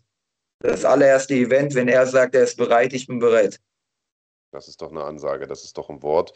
Dann, ähm, ja, es ist wirklich, also es ist extrem spannend zu sehen, was für ein Rattenschwanz äh, an dieser, an dieser Eventabsage im Oktober irgendwie nach, nachgefolgt ist. Das ist unglaublich. Also, weil da hätte der Kampf ja eigentlich stattfinden sollen dann. Und irgendwie, was, was da alles, was da alles dran hing, ist, ist eigentlich Wahnsinn. Und am Ende glaube ich persönlich, dass, dass da keiner von euch beiden oder kein von euch beiden eine Schuld trifft, so, weil für Verletzungen kann keiner was und eine Hochzeit kann, sagt man auch nicht ab, wenn die ein Jahr lang geplant ist, sondern das war einfach eine Verkettung unglücklicher Umstände. Aber ich würde auch lügen, wenn ich sagen würde, dass ich es nicht ganz cool finde, wenn ihr euch jetzt doch ein bisschen anzickt, weil ähm, das natürlich dem Event definitiv nicht schadet und ich das war sportlich schon immer ein sehr, sehr interessanter Kampf, aber wenn noch so ein kleines bisschen Wief dabei ist, ist das ja auch nicht das Verkehrteste. Äh, ich bin mal sehr, sehr gespannt, wie sich diese Sache noch weiterentwickeln wird. Ich auf jeden Fall auch. Also ich stehe bereit. Ich hoffe, dass NFC schnell irgendwie ein Datum freigibt, ähm, wann das nächstes Jahr zustande kommt. Und im Optimalfall wäre es einfach direkt im Januar und dann können wir da alles klären und, und alle mal zum Schweigen bringen. Sehr gut. Naja, bevor ich dich jetzt hier vom Haken lasse, Merta, lass uns doch aber noch mal kurz über den Kampf bei Super League sprechen. Da haben wir noch gar nicht die Chance zu gehabt. Äh, so richtig zumindest nicht. Ähm, was war da los? Du hast es ja gerade schon selber gesagt. Ich, irgendwie gefühlt hast du in den Kampf gar nicht richtig reingefunden, oder? Hast du, hat das von außen zumindest gewirkt? Oh. Da ist er wieder. Ja. Jetzt, jetzt, sorry. Sagt, jetzt sagte ich schon, dir ging die Frage so sehr auf den Sack, dass du direkt, dass du direkt aufgelegt hast. Ich habe dich auf einmal nicht mehr gehört und dann ist die Verbindung. Sorry, aber jetzt sehe ich dich wieder. Das ist ein Vorteil. Also äh, schön, zumindest, äh, zumindest den Unterteil deines Gesichts. Ähm, ja, lass uns über den, bevor ich dich jetzt hier rauslasse äh, sozusagen und ins, in, den, in, das Restwochenende entlasse, äh, noch einmal vielleicht noch ein, zwei Worte zu dem Kampf bei Super League. Also wie gesagt, von meiner Seite vollstes Verständnis, dass du sagst, ich möchte kämpfen. Erstens, weil du natürlich kämpfen möchtest. Zweitens, weil du kämpfen musst, auch ein Stück weit. Das ist dein Job. Ähm, aber du hast ja mit Sicherheit ein anderes Ergebnis erhofft. Was ist da schiefgelaufen? Hast du den Mann unterschätzt? Man hat irgendwie das Gefühl, dass du von Anfang an nicht so richtig einen Fuß auf den Boden bekommen hast, so im sprichwörtlichen Sinne. Also, dass du gar nicht in den Kampf reingefunden hast. Also ich würde fast sagen, das ist so ein Zusammenspiel von ganz, ganz vielen Sachen. Das soll auch sich gar nicht anhören wie Ausdauer, äh, wie, wie, wie irgendwelche Ausreden. Ähm, er hat es einfach super gemacht. Für mich war es extrem enttäuschend, weil ich noch nicht mal das Gefühl eines Kampfes hatte nach dem Kampf. Also beim Ehrens Kampf 1 äh, haben mir die Beine wehgetan, die Schienbeine haben mir wehgetan, mein Gesicht hat mir wehgetan. Man hat immer dieses taube Gefühl auf den Lippen, weil, wenn man da getroffen wurde. Und das ist, ich weiß nicht, irgendwie, vielleicht ist es ein Knacks, aber ich finde das irgendwie geil nach dem Kampf. Egal ob Sieg oder Niederlage, man fühlt sich, man fühlt sich richtig, richtig cool. Und, also nicht cool, sondern es fühlt sich gut an. Ich weiß nicht warum. Und ähm, bei dem Kampf war es halt so, ich bin rausgekommen und es war einfach, nichts hat wehgetan, nichts ist passiert, kein Kratzer im Gesicht, hergefahren, kilometerweit, Gewicht gemacht, innerhalb von acht Tagen eine Niederlage abgeholt und wieder heim abgeschickt worden. Und ich will jetzt keine Ausreden suchen, aber ich weiß nicht, ob es jetzt an der Ringecke lag an sich, weil äh, Peter war nicht dabei, also der einzige Coach von mir, der jetzt in dieser Ringecke dabei war. Es war mein Boxcoach und der ist eigentlich Profiboxer, ähm, hat aber im MMA jetzt wenig Verständnis. Und er hat auch gleich von vornherein gesagt, hey, wenn es auf den Boden geht, dann dürft ihr mich nicht fragen. Also, weil da kenne ich mich nicht so gut aus. Ähm, dann hatte ich halt mein Physio dabei, das war der Einzige, der noch Zeit hatte, den habe ich aber auch gerne dabei und dann war auch noch mein Bruder dabei. Und oft ist es halt so, wenn dein Bruder mitkommt, als, als Unterstützung super, aber als Coach, wenn der Kampf dann auch nicht so gut läuft, ist es halt schwierig, weil er mit sehr viel Emotionen da reingeht und dann ist er selber ein bisschen ähm, vor die Wand gefahren und wusste auch gar nicht mehr, was man sagen soll. Ich selber äh, wusste ehrlich gesagt, also ich würde fast sagen, das war wie so ein bisschen auch ähm, eine falsche Interpretation von meinem Können. Weil im, im Gym bei uns ist es wirklich so, wenn mich irgendjemand auf den Boden holt, dann bin ich am Cage jemand, der steht sofort wieder auf. Und ich weiß auch, dass man zum Beispiel sich Lücken öffnet durch Schlagen und so aufstehen kann. Wenn aber jemand wirklich, wer auch wenn man ihn nicht schlägt, ins Gesicht schlägt, also gerade die dritte Runde habe ich nochmals angeschaut und das sind einfach, keine Ahnung, 20, 30, 40 Schläge von mir auf dem Boden ins Gesicht, aber die Hände sind einfach gelockt und von ihm sind es insgesamt zwei, drei, vier Schläge. Und du kommst da halt nicht mehr raus. Wenn die Hände zu sind, dann sind sie zu. Wenn er nicht auf deine Schläge reagiert oder nicht auf Angebote reagiert, also ich habe mir auch zum Beispiel gedacht, ich drehe mir einfach mal meinen Rücken hin, löse auch den Overhook, dass er mir auf den Rücken steigt und ich schüttle ihn so ein bisschen ab. Hat halt auch nicht funktioniert, weil er mir nicht auf den Rücken gestiegen ist. Er hat mich dann einfach ausgehoben, auf den Boden gelegt und es ging genauso wieder weiter. So, also hat auch sehr, sehr wenig Lücken, dadurch, dass er halt einen Kampfstil auch gefahren ist, der, ähm, der wenig Lücken aufgibt hat. Und ja, das war halt noch dazu und lief halt einfach ja, nicht gut an dem Tag für mich. Ich war nicht ganz da. Ja, also ich finde das interessant, dass du sagst, ähm, es hat dich sehr, sehr beeinflusst, dass Peter nicht mit dabei war. Denn der hat, äh, ich glaube, er hat es in den Chat auch selber nochmal gesagt, das ist der allererste Kampf, Amateur- und Profikarriere mit eingerechnet, äh, von dir, bei dem er nicht live mit dabei war am Cage. Das allererste Mal. Und ich habe äh, letzte Nacht die UFC kommentieren dürfen und da war ein Kampf von dem Serben Dusko Tudorovic, den kennst du vielleicht auch, der äh, gesagt hat, er hat die letzten, also er hat seine komplette UFC-Karriere ohne seinen Headcoach bestreiten müssen, weil der aufgrund von irgendwelchen Visaproblemen nicht, nicht reinkam in die, in die, äh, in die Staaten. Und das, er sagt, das hat ihm massiv geschadet, deswegen gab es wohl auch ein paar der Niederlagen, hat er dafür verantwortlich gemacht. Und er hat gestern die erste Runde abgegeben und dann ist er in die Pause und man hat nicht gehört, was der Coach ihm gesagt hat, aber der hat ihm wahrscheinlich den Kopf gewaschen, weil nach dieser Pause kam der raus und hat den Gegner völlig zerlegt. Also das macht schon einen Unterschied, ob, ob diese, ich nenne jetzt mal Bezugsperson, da ist oder nicht, oder? Ähm, auf jeden Fall, also ehrlich, ich war eigentlich der Meinung, nein. Also bis, bis da, wo es jetzt passiert ist, war ich immer der Meinung, nein, du stehst da alleine drin. Was will dir jemand von außen eigentlich noch sagen? Das sind sowieso vielleicht nur zwei, drei Worte, die du hörst. Habe ich immer gedacht. Ich habe mir auch ein Beispiel an Iron Mike Perry ähm, genommen. Der nimmt einfach nur seine Frau mit und äh, es läuft auch so bei dem. Ähm, aber tatsächlich, ich will es nicht darauf schieben, es war auch absolut nicht nur das oder so, es war auch an sich die Performance, es war an sich die gesamte Gesamteinstellung zu diesem Kampf. Ähm, aber ich würde sagen, das war auf jeden Fall ein Mit Mitträger der, der Niederlage. So Fehler hinterher suchen, das kann man beliebig lang und wirklich, da wird man auch viele finden. Ich will auch gar nicht zu lange drauf rumreiten, deswegen ist das jetzt auch die letzte Frage. Also äh, ich glaube, die wenigsten werden dir als Sportler Professionalität absprechen. Jeder weiß, du bist ein absoluter Trainingsfanatiker, früh der Erste, der das Ding aufschließt, das Gym und abends wahrscheinlich der Letzte, der es zumacht. Ähm, und ich kann mich aber trotzdem erinnern, dass wir, also als es hieß, okay, du wirst da einspringen in dieses Turnier, äh, dass wir so ein bisschen drüber gescherzt haben, naja, dann bist du im Finale und dann gibt es äh, die Kohle, ich glaube 25.000 Euro, äh, darum geht's, kann man ja gebrauchen für die Hochzeit, so war damals noch der Joke. Ähm, natürlich spielt man sowas im Kopf schnell mal durch, auch wenn man als Kämpfer sagt, guck nicht über den nächsten Gegner hinaus und so weiter. Ich weiß ja selber, wie das ist. Du, du planst schon mit, mit, dem, mit dem Ziel, was am Ende sozusagen, mit dem Goldtopf am Ende des Regenbogens.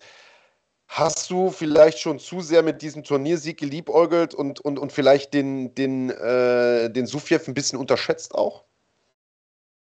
Also ehrlich, unterschätzt jetzt nicht in dem Sinn. Es war schon im Gespräch und das soll jetzt auch gar nicht irgendwie böse klingen. Ich meine Gott, der ist auch ein super Sportler. Aber wir wussten schon vorher, das Gefährlichste, was passieren kann, also das Schlimmste, was passieren kann, ist, dass er mich dreimal fünf am Boden festhält.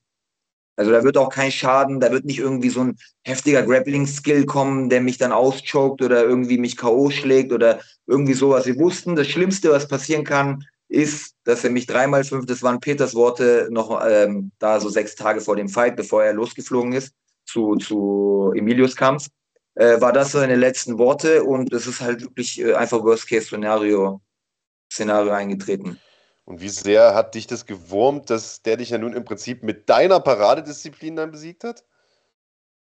Schon, aber Marc, ich muss echt sagen, äh, viele vergleichen mich so mit dieser, Dis also natürlich, es war Bodenkampf, es ist der ähnliche Stil, ich halte auch sehr, sehr gerne fest. Bei mir ist aber wirklich nicht so, dass ich nur auf das Halten gehe und das hatte das Gefühl hatte ich bei diesem Kampf zu 100 Prozent. Mhm. Es ging einfach nur darum, über meiner Hüfte zu sein, den, den S-Grip zu halten und mich am Boden zu halten.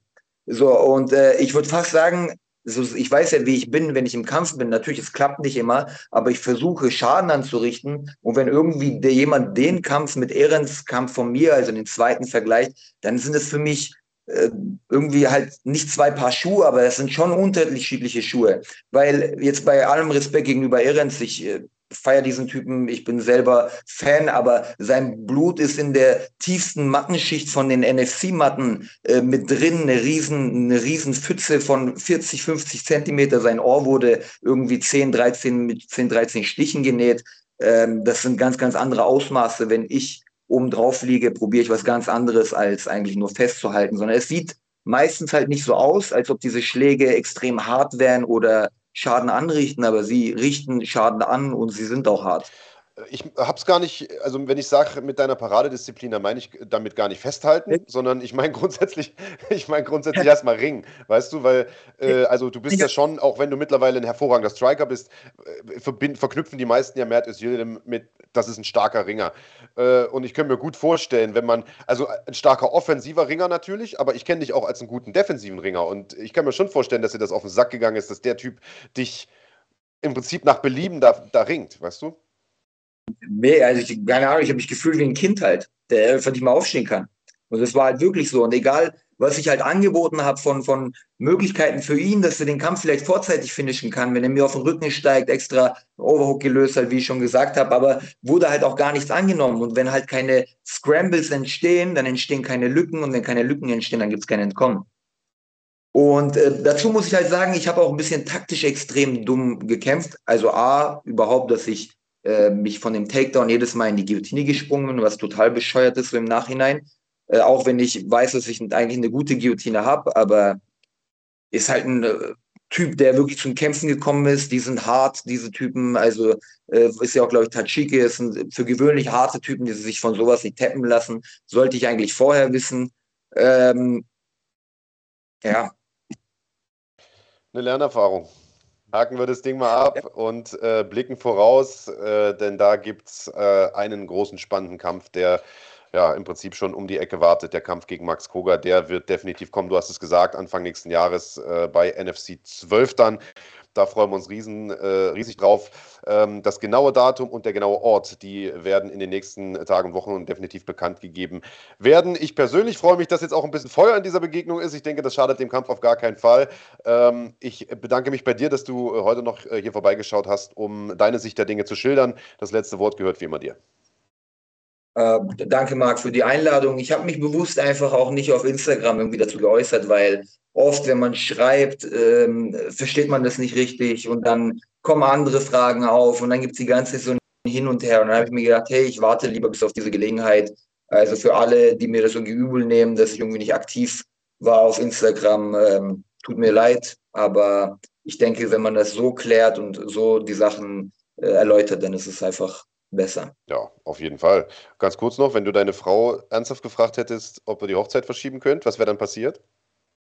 Ähm, das wäre das wär schlimmer als äh, irgendwie ein 5x5-Kampf mit John Jones. Alles klar. Mert, ich wünsche dir noch ein schönes Restwochenende. Grüße den Rest der Bande da unten in Baling.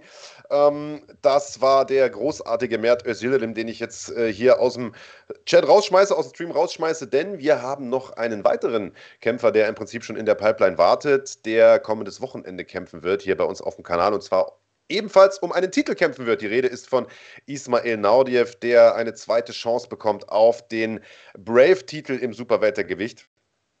Er hat ja äh, direkt in äh, seinem ähm, Brave-Debüt um den Titel kämpfen dürfen gegen Jara al-Salabi. Damals unglücklich verloren im April vergangenen Jahres war das, äh, ist, hat er, ist an einer Fußverletzung gescheitert, schon äh, relativ zeitig im Kampf. Äh, und musste das Ding dann am Ende per TKO abgeben, konnte sich aber stark zurückmelden, stark zurückarbeiten, hat äh, seitdem zwei Kämpfe bestritten, zwei Siege geholt, äh, allen nach Punkten, einen durch TKO in der ersten Runde. Zuletzt war er in Aktion im Juni, jetzt wird er kämpfen am 19.10. und trifft dabei auf einen alten Bekannten, nämlich auf Marcin, also einen alten Bekannten der deutschen MMA-Szene, nämlich auf Marcin Bandel, der ja lange Zeit hier bei mir um die Ecke in Halle an der Saale gewohnt hat, äh, als Grappling-Trainer gearbeitet hat in einem äh, großen Gym dort. Und äh, der, genau wie Ismail Naudiev, zwischenzeitlich den Sprung in die UFC geschafft hat, inzwischen aber äh, ebenfalls bei Brave kämpft. Marcin Bandel, ein absolut hochdekorierter Grappler, und äh, das dürfte ein stilistisch sehr, sehr spannendes Duell werden ähm, Bundle auch schon äh, zuletzt mit äh, zwei Brave-Siegen in Folge, insgesamt drei Siege in Folge. Er hat genauso wie Marcin äh, bei EMC auch gekämpft. Ähm, nicht auf derselben Card, aber bei EMC gekämpft und wie gesagt zuletzt zwei Siege geholt äh, bei Brave und beide werden jetzt um den Titel kämpfen im Super Weltergewicht, der vakant ist und äh, das ist ein sehr sehr spannendes Duell und wir wollten uns ursprünglich schon diese Woche mit äh, mit Ismail treffen, ein kurzes Interview führen.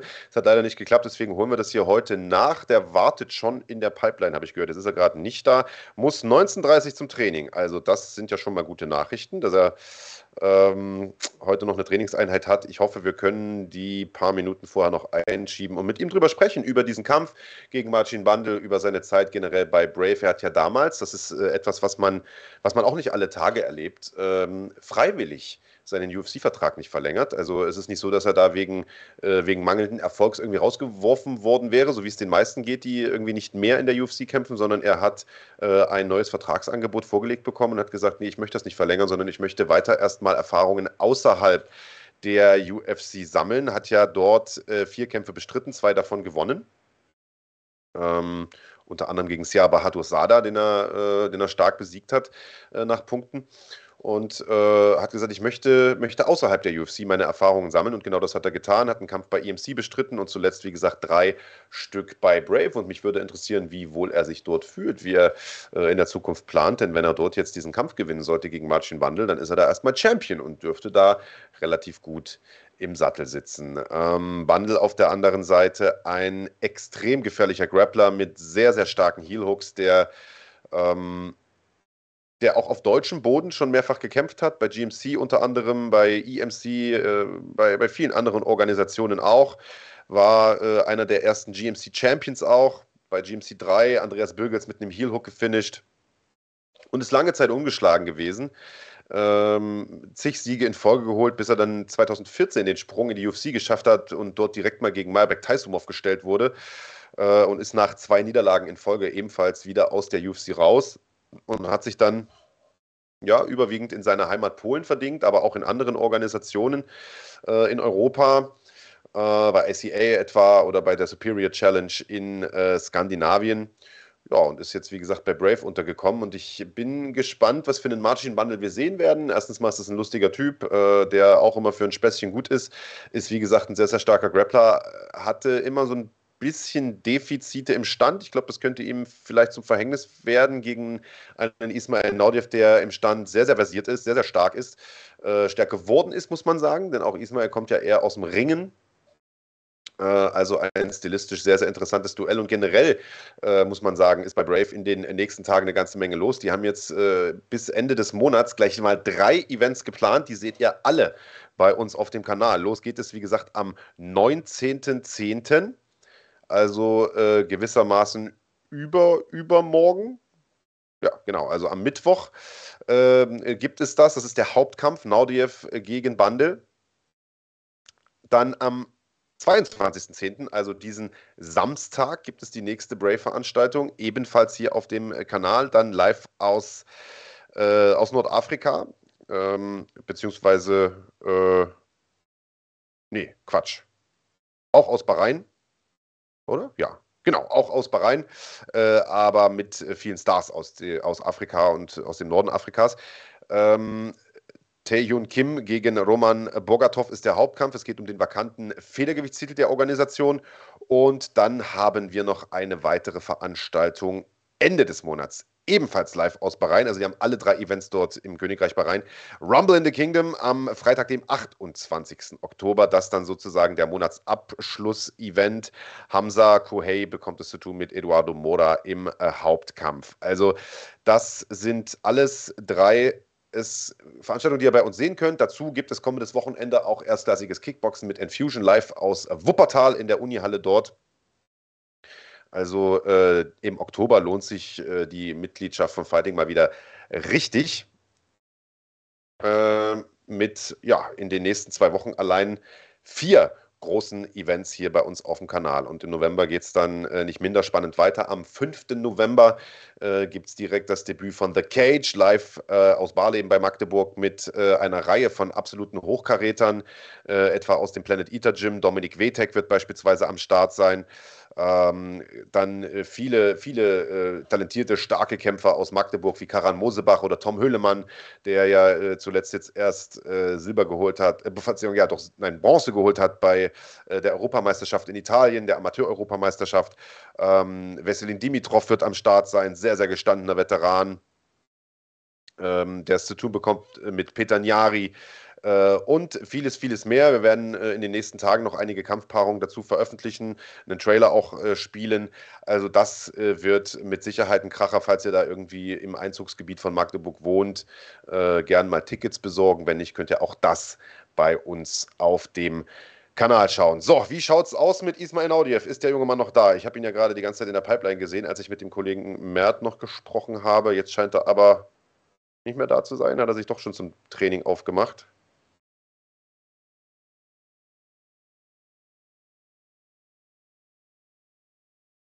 Hm, okay, also ich höre gerade, wir hören jetzt erstmal nichts mehr von Ismael.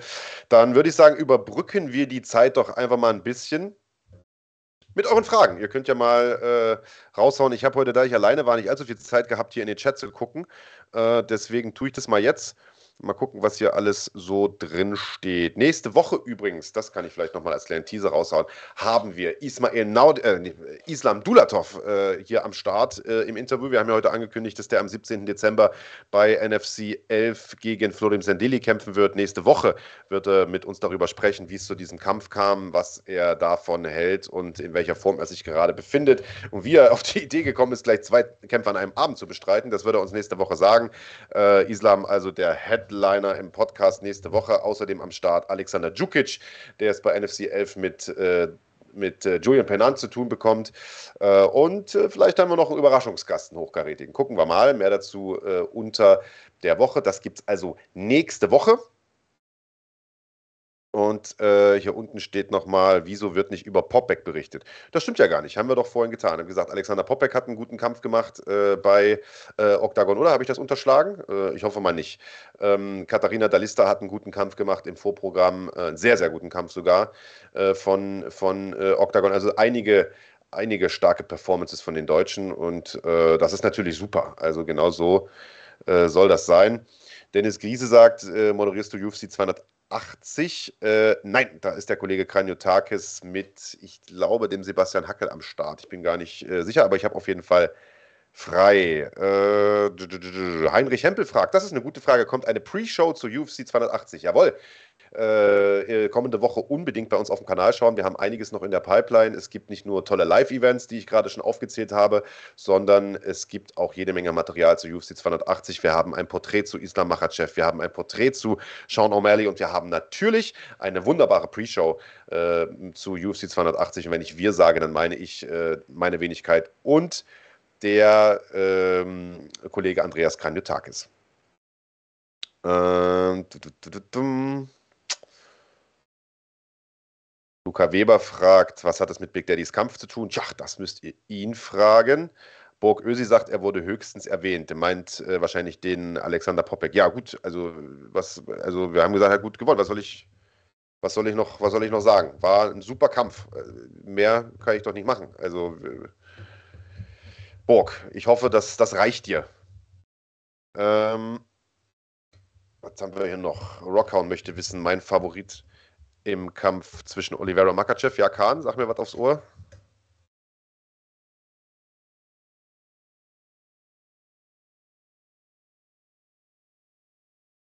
Genau, die Frage kam, die Frage kam jetzt, also ich muss dazu sagen, vielleicht, vielleicht stimmt dich das ja ein bisschen, äh, ein bisschen versöhnlicher, lieber Borg Ösi. Ich habe diese Octagon-Veranstaltung nur in Ausschnitten gesehen, weil ich gestern Abend mit UFC-Kommentieren beschäftigt war und mit der entsprechenden Vorbereitung. Ähm, das heißt, ich habe auch vom äh, Kampf von Alexander nur ein paar Ausschnitte gesehen. Ich habe zum Beispiel nicht gesehen diesen Staredown mit, mit Martin Zawada, habe mir nur davon berichten lassen. Die beiden sollen ja nun aufeinandertreffen. Ist aus meiner Sicht ein sehr, sehr tolles Duell. Äh, zwei äh, deutsche Kämpfer, ein gestandener Veteran sozusagen, ein Oldschooler, der es sozusagen mit der jüngeren Generation zu tun bekommt. Das ist cleveres Matchmaking und ich glaube, das ist ein guter Kampf. Äh, vielleicht sogar für die München-Card dann im kommenden Jahr. Ähm,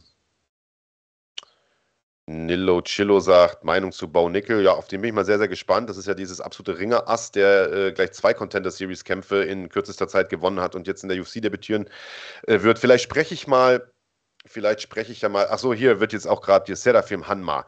Der fragt, was ist mit dem Kampf von Islam Dulatov gegen den Brasilianer? Dulatov hat Angst gegen Silva. Also erstens mal hört mir auf mit dieser Angstscheiße. Also das ist, ich finde das so Quatsch, ich finde es so lächerlich, immer von Angst zu sprechen. Die Leute sind Profis. Äh, ich glaube nicht, dass da irgendeiner Angst hat. Ähm, der Kampf gegen den Brasilianer war von EMC geplant. Äh, der ist damals nicht, äh, hat, hat nicht stattgefunden. Ich glaube, weil Islam Corona hatte, wenn ich das richtig mitbekommen habe. der Kampf hat nichts mit NFC zu tun. NFC hat auch nie Interesse gehabt an diesem Kampf. denn was wir machen möchten, ist, wir möchten, wenn sich das einrichten lässt, wenn das passt, organisatorisch, logistisch und so weiter, Kämpfe machen mit Leuten, die entweder bei uns unter Vertrag stehen oder schon häufiger bei uns gekämpft haben, die wir sozusagen unserem Publikum schon vorgestellt haben, die wir ein Stück weit aufgebaut haben. Und äh, da ist ein Kampf äh, gegen Florim Sendeli für uns natürlich viel, viel interessanter als ein Kampf gegen einen ich sag mal, in Deutschland verhältnismäßig jetzt unbekannten Brasilianer. Ich möchte den Brasilianer damit nicht schlecht reden, ganz im Gegenteil. Das ist mit Sicherheit ein guter Kämpfer. Ich persönlich kenne ihn nicht, habe mich mit dem nicht beschäftigt. Aber eins ist ja nun absolut unstrittig: Florian Sendeli wird mit Sicherheit kein einfacherer Gegner. Also, und ist ja definitiv auch kein uninteressanterer Gegner. Äh, so, und damit denke ich, sollte diese Frage auch beantwortet sein. Ähm, ja, mein Favorit. Favorit im Kampf zwischen Oliveira und Machachev, fragt der Rocker nochmal, bevor Kahn mich unterbrochen hat. Genau. Äh, ich glaube, das wird der Oliveira machen. Der Mann ist einfach unschlagbar zurzeit, ist, äh, hat einen extremen Lauf und ich äh, bin natürlich auch der Meinung, dass Islam Machachev ein sehr, sehr starker Kämpfer ist, aber ich glaube, dass er bisher noch nicht die Qualität der Gegner gekämpft hat, die Charles Oliveira vor den Fäusten hatte. Was nicht heißen soll, dass er nicht in der Lage ist, eine solche Qualität von Gegnern auch zu schlagen. Das will ich damit nicht sagen. Und ich glaube auch, dass er vielleicht sogar das Zeug hat, Oliveira zu schlagen. In diesem Sport kann alles passieren.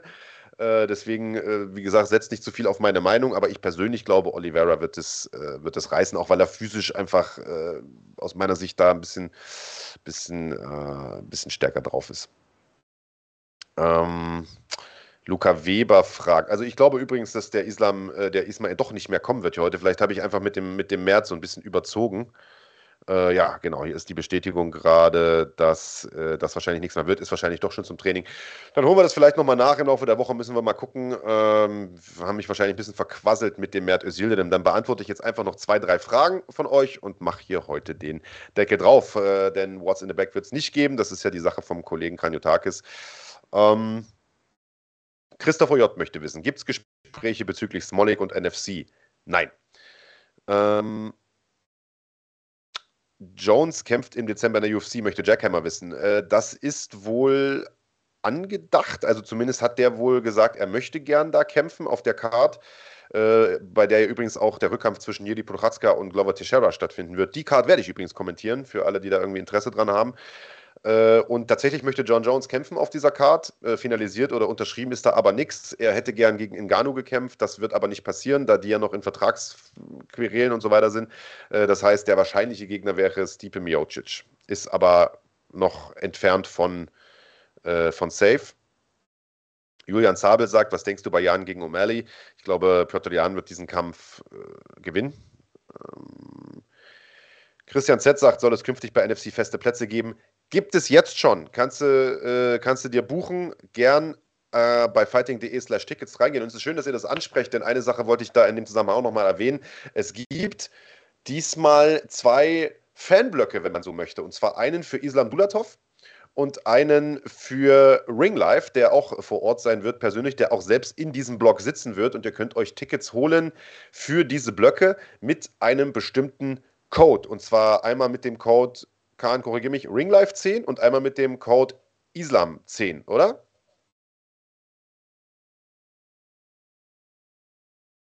Ring 10, nicht Ring Live 10, Ring 10 und äh, der andere Code, wenn ihr den Islam-Block wollt, äh, Islam 10. Ihr bekommt, wie der Code das schon vermuten lässt, 10% Rabatt und ihr sitzt im entsprechenden Fanblock. Das heißt, wenn ihr jetzt sagt, ich bin Islam Dulatov-Fan und ich möchte aber auch mit anderen Islam Dulatov-Fans zusammensitzen, dann macht es total Sinn, wenn ihr diesen Code wählt, denn dann bekommt ihr nicht nur ein bisschen Rabatt, sondern ihr, das System ordnet euch auch automatisch diesen Block zu. Ihr könnt auf fighting.de slash Tickets, äh, wie ihr das von Eventim und so auch gewohnt seid, wählen entweder Bestplatzbuchung, dann sucht das System euch den besten Platz aus, oder wenn ihr fünf Tickets wollt, dann sucht euch das die besten fünf zusammenhängenden Plätze raus, beispielsweise, wenn ihr mit, wenn ihr mit einer ganzen Crew da aufschlagt. Äh, oder ihr macht ganz gewohnt die Saalplanbuchung, dann bekommt ihr gewissermaßen einen Saalplan, das ist jetzt neu, und könnt euch den genauen Platz wählen, auf dem ihr sitzen möchtet. Und der ist dann eurer für den kompletten Abend. Da müsst ihr auch nicht schon zwei Stunden eher da sein und ihr müsst auch nicht irgendwie darum äh, fürchten, dass äh, dann am Ende irgendein Gesichtstätowierter da sitzt, wenn ihr wieder vom Klo zurückkommt kommt, sondern das ist dann euer Platz für den gesamten Abend, äh, ganz egal, wo ihr in der Arena wollt.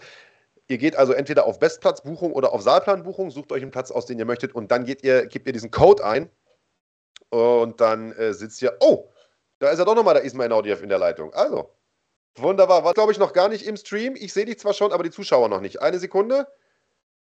Die geben wir noch dem Kollegen, dass er dich hier reinschneidet ins Bild. Also, Ismail Naudiev doch noch am Start. Wunderbar. So läuft es bei einer Live-Sendung.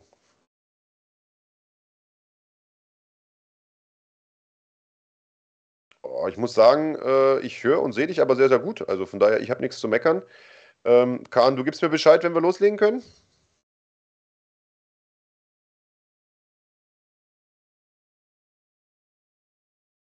Ah, okay. Also die Korrektur nochmal zu diesen Fanblock-Codes. Der Code heißt NFC Dulatov, NFC Dulatov zusammengeschrieben und der andere heißt aber Ring 10. Ja, Ring 10. Das ist der Ring Life Code und der äh, Dulatov Fanblock Code heißt NFC Dulatov. So, jetzt haben wir es korrekt. Ähm, und jetzt können wir loslegen mit Ismail Naudiev, der uns hier doch noch zugeschaltet ist. Ismail, vielen, vielen Dank, dass du vorbeigeschaut hast. Dankeschön, danke euch auch für die Zeit.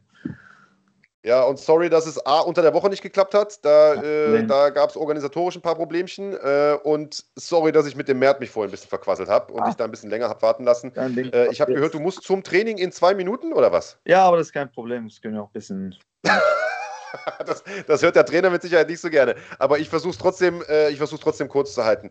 So kurz wie möglich zumindest. Also erstmal schön ähm, zu sehen, dass äh, du erstens wieder bei uns in der Sendung bist, aber schön auch zu sehen, dass du bei Brave wieder um Titel kämpfst. Glückwunsch. Go, let's go. Dankeschön. Ja. Danke. Das erste Mal ja. lief nicht so gut, ja, hast... aber ja, das Mal müssen wir es anders machen. das, das, das habe ich ja gerade schon gesagt. Ne? Also beim ja. Debüt direkt den starken Mann im Prinzip bei Brave da vorgesetzt bekommen, äh, um den Titel gleich gekämpft und Pech gehabt damals mit dieser genau. Fußverletzung. Das muss man ehrlicherweise sagen. Äh, ich meine, klar, es ist durch einen Kick gekommen, Eben, aber ich meine, wie viele Kicks bekommst du in Kämpfen und im Training und also in Nicht dem Fall geht das Fuß kaputt. Genau, ja. Äh, Richtig. Und, und jetzt arbeitest du dich zurück und, und hast, also war das abzusehen, dass es dann doch so schnell nochmal klappt mit einer Titelchance oder, oder wie war das?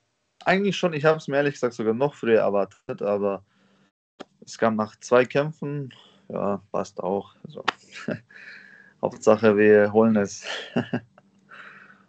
ja, auf jeden Fall. Und äh, dein Gegner ist einer, den man zumindest in der deutschen MMA-Szene noch sehr gut kennen dürfte. Marcin Bandel, ebenfalls äh, in der UFC gewesen, ebenfalls zuletzt äh, erfolgreich bei Brave. Was für einen Kampf erwartest du da? Ähm, guten Kampf eigentlich. Also er ist sehr tough, äh, sehr stark, am Boden zumindest. Im Stand ist er jetzt äh, ja, nicht gerade der Beste, aber, aber ist, das ist MMA. Also in MMA ist immer alles gefährlich, ein Schlag. Weißt, deswegen nehme ich ihn schon sehr ernst, auf jeden Fall. Und aber ja, also ich bin gespannt. Ich freue mich auf den Kampf. Ja, Martins äh, große Stärke ist natürlich zweifelsohne der Bodenkampf, ganz klar. Äh, Black Belts, sehr gute Heel Hooks und so weiter. Du sagst, äh, im, im Stand ist er nicht so doll. Woran machst du das fest? Ich habe seine letzten zwei Kämpfe gesehen und er ist halt eher so unsauber und ähm, fuchtelt halt viel rum. Aber, aber ja, also natürlich ist es immer noch gefährlich. Also Weißt, wenn ich da mal meine Hand kurz unten habe und der mich trifft, dann ist natürlich, ja, kann auch vorbei sein. Ne? Deswegen, also ich meinte jetzt so rein technisch gesehen ist er jetzt gerade nicht äh, so gut im Stand. So von der Sauberkeit her und so. Aber, aber sonst, ich glaube, der hat schon, äh, schon Wucht in seinen Händen. Deswegen, ja. Und. Aber rein so technisch gesehen bin ich viel, viel besser. Und du musst, also und du siehst dich selbst aber schon klar vor, ne? weil du bist ja selbst einer, der aus dem Ring kommt und so weiter, aber der sich über die Jahre zu einem hervorragenden Striker entwickelt hat. Ja, ja, 100 Prozent. Also ich sehe mich sowieso vorne bei dem Kampf.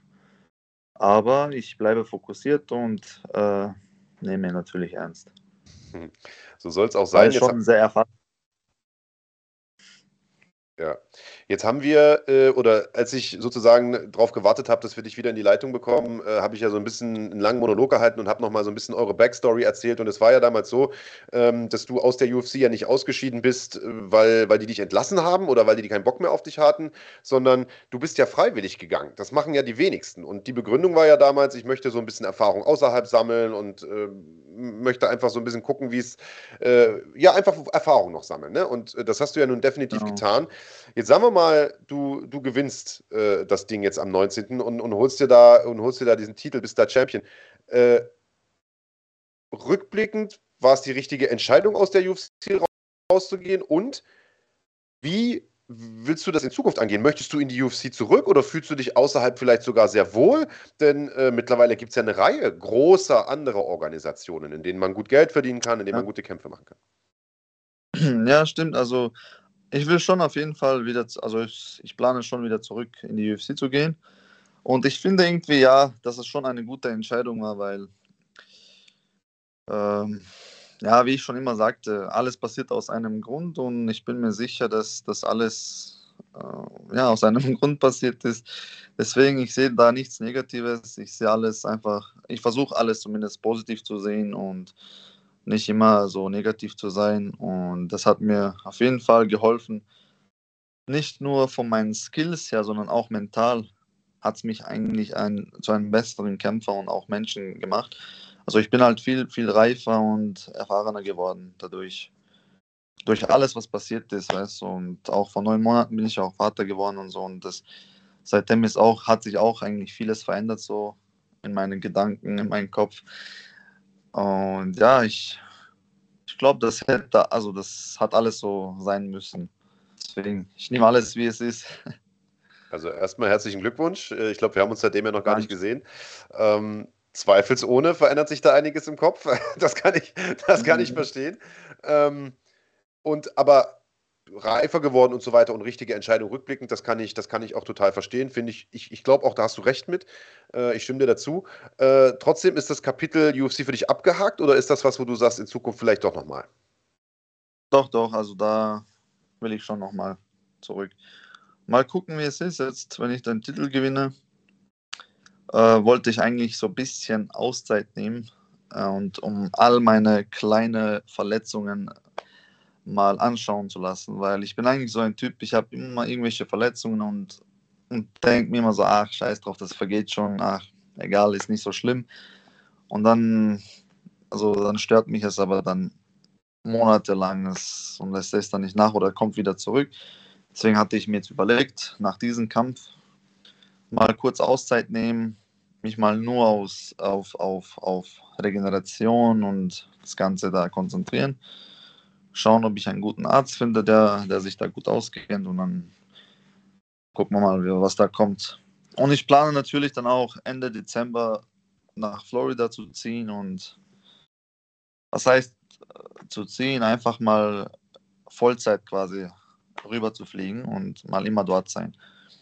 Weil es ist sehr schwierig, wenn ich in, in Salzburg bin. Ich komme immer heim, dann verliere ich irgendwie meine Form, ähm, weil es gibt einfach nichts zu machen. Ich und Ayub sind alleine, wir haben keinen Trainer, keinen Partner und wir gehen dann immer laufen oder machen Fitness oder Sparring, aber das reicht halt nicht. Deswegen wollte ich die ganze Zeit drüben sein, Vollzeit trainieren und nach meinen Kämpfen dann immer wieder heimkommen, Zeit mit der Familie verbringen und ja, also ja, ich möchte mich jetzt voll auf meine Karriere konzentrieren. Und du würdest dann Frauenkind mitnehmen oder wie? Ja, ja, auf jeden Fall. Und hast du ein Haus dort oder eine Wohnung schon oder wie, wie läuft es dann? Ja, ich habe da schon ein Haus gefunden. Sehr und gut. ja, genau. Also geplant ist, dass wir Ende Dezember hinfliegen. Schauen wir mal, ob das klappt, wie es klappt. Aber es muss klappen. wir haben so geplant, äh, wir wollten unbedingt also diese Weihnachtszeiten in New York oder Chicago oder so verbringen, weil da ist es halt anscheinend sehr schön zu den Zeiten. Deswegen so, so eine Woche ungefähr dort verbringen, so urlaubsmäßig und dann nach Florida und dann Vollgas starten. Ja, gibt ja schlechtere, schlechtere Wohnorte, würde ich mal sagen, ne? Als Florida. Also kann man schon verstehen, ja. dass man da hinziehen möchte. Aber es macht natürlich auch aus sportlicher Sicht total Sinn. Äh, Ayub würde dann mitkommen oder wie äh, ist das? Oder, oder bleibt der dann allein in Salzburg? Er plant jetzt eigentlich auch mitzukommen. Und also er will auch sehr gern mitkommen, aber ja, er muss noch ein paar Sachen erledigen und dann gucken wir mal, wie es bei ihm aber er will auch auf jeden Fall weg von Salzburg, ähm, zumindest für die Karrierezeit. Also Salzburg ist sehr, sehr schöne Stadt zum Leben, wenn man kein Sportler ist, kein Kampfsportler ist, sage ich mal, ist es eh. Also ich liebe Salzburg. Ähm, also ich kann mir jetzt nicht vorstellen, dass ich dafür immer wegziehe, aber so aus rein sportlichen, sportlicher Sicht äh, müssen wir einfach weg. Und Amerika ja. ist halt für MMA schon das Beste meiner Meinung nach. Ja, das ist ein Schritt, den viele gegangen sind vorher schon. Ja, wenn man mal schaut, Christoph Jotko ist darüber gezogen, Joanna und JJ, viele, viele andere aus Europa, die äh, sich da in Florida dann ein neues Nest sozusagen gebaut haben. Ähm, trotzdem scheint ja Familie für dich ein wichtiges Thema zu sein. Ich habe gesehen, du hast zum Beispiel deinen Papa mit in Bahrain, oder? Genau, ja, ja. er ist jetzt mal, wird er in meiner Ecke sein. In deiner ähm, Ecke sogar, oh, sehr gut. Ja, ja, also so zuschauen war ja schon, ja, glaube, drei, vier Mal, aber jetzt wird es halt das erste Mal, dass er bei mir in der Ecke ist und der ist sehr glücklich. Er war schon seit sieben, acht Jahren nicht, hat er, glaube ich, nichts anderes aus Österreich gesehen, der Arme. Der, der ist nur am Arbeiten. Der ist immer nur am Arbeiten, seitdem ich ihn kenne. Der, der steht in der Früh auf, kommt am Abend nach Hause und schläft direkt. Also der lebt irgendwie nur fürs Arbeiten, deswegen er ist sehr, sehr, sehr glücklich. Er hat gerade die beste Zeit. Und irgendwie ihn so glücklich zu sehen, macht mich gerade auch so glücklich und gibt mir so positive Vibes. Also ich bin momentan sehr gut drauf. Wir haben echt nur positive Vibes gerade. Das ist sehr, sehr schön und das braucht man ja auch so kurz vor einem Kampf. Ne? Am Mittwoch ist das Ding ja schon, das ist nicht mehr lang hin, über, übermorgen schon. Kribbelt schon so ein bisschen? Ja, wenn ich so dran denke schon. bin ich aufgeregt. Ähm, aber ich freue mich auch drauf. Ist immer, der Weg bis zum Oktagon, Oktagon ist immer so ein bisschen schwierig. Weißt du, da hast du immer noch, egal wie viele Kämpfe du hast, egal was für ein, ob du Rambo bist oder nicht, du hast, du hast immer so ein bisschen diesen Druck und diese Nervosität. Also das fühlt man schon, aber sobald es dann losgeht, ist dann ja alles wieder. Also macht dann wieder Spaß alles. Also es macht eigentlich alles Spaß, aber dann bist du halt wieder. Also ist der Druck und alles weg, zumindest bei mir. Dann ist nur mehr Fighten. Hör zu, ich glaube, äh, die gesamte deutschsprachige Community, die ganze Szene wird dir auf jeden Fall die Daumen drücken, bring den Titel nach Hause, wo auch immer dein Zuhause dann ist, ob Salzburg oder, oder Florida, ist ja am Ende des Tages wurscht. Äh, am Ende bleibst du einer von unseren Jungs, einer von unserer Szene. Wir drücken dir mit Sicherheit die Daumen. Und das sage ich, obwohl ich also Marcin schon seit vielen, vielen Jahren kenne und der ein echt guter Kumpel von mir ist. Also auch dem drücke ich die Daumen. Ähm, ich glaube, das ist also für mich ein schwerer Kampf. Ich kann mich dafür keinen von beiden entscheiden. Ähm, äh, guck mal. Was sagst du?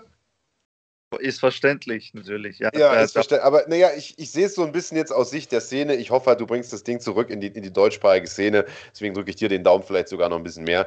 Ähm, ich glaube, es wird auf jeden Fall ein sehr, sehr guter Kampf. Das Ganze könnt ihr euch angucken. Bei Fighting auf YouTube am Mittwoch äh, gibt es das äh, Ganze zu sehen. Brave 63 um 17 Uhr deutscher Zeit geht es schon los und äh, Ismail wird den, wird den Hauptkampf machen gegen Marcin Bandel. Und es sind nur fünf Kämpfe, Gott sei Dank. Also muss ich nicht zu lange warten in der Garderobe. Letztes Mal mein Debüt hier, Titelkampf, da waren ja, glaube ich, 14 oder 15 Kämpfe oder, oder sogar mehr. Es waren, glaube ich, 16, 17 Kämpfe, nur sind zwei oder drei ausgefallen. Und ich kann mich noch erinnern, ich bin fast eingeschlafen in der Garderobe. Ich dachte mir so, ach, wann komme ich endlich dran?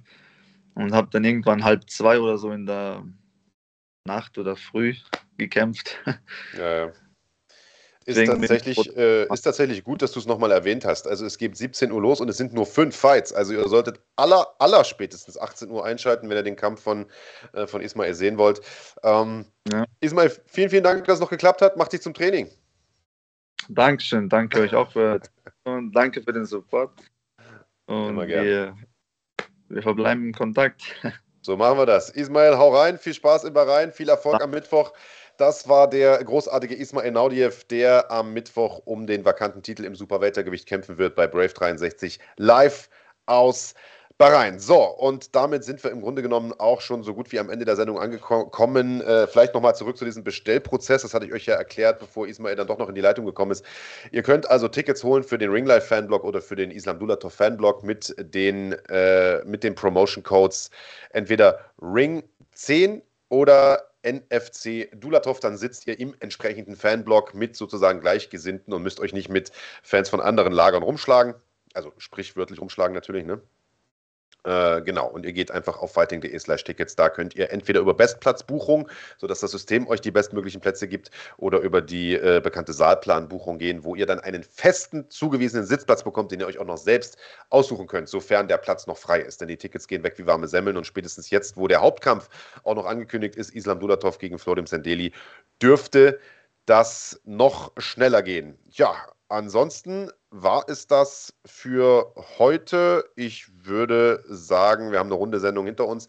Falls ich irgendeine Frage nicht beantwortet habe, holen wir das einfach nächste Woche nach. Dann mit Islam Dulatov, der am Start sein wird, mit Alexander Djukic, der am Start sein wird und vielleicht noch mit einem großen Überraschungsgast. Müssen wir mal gucken, machen wir diese Woche, versuchen wir diese Woche festzumachen.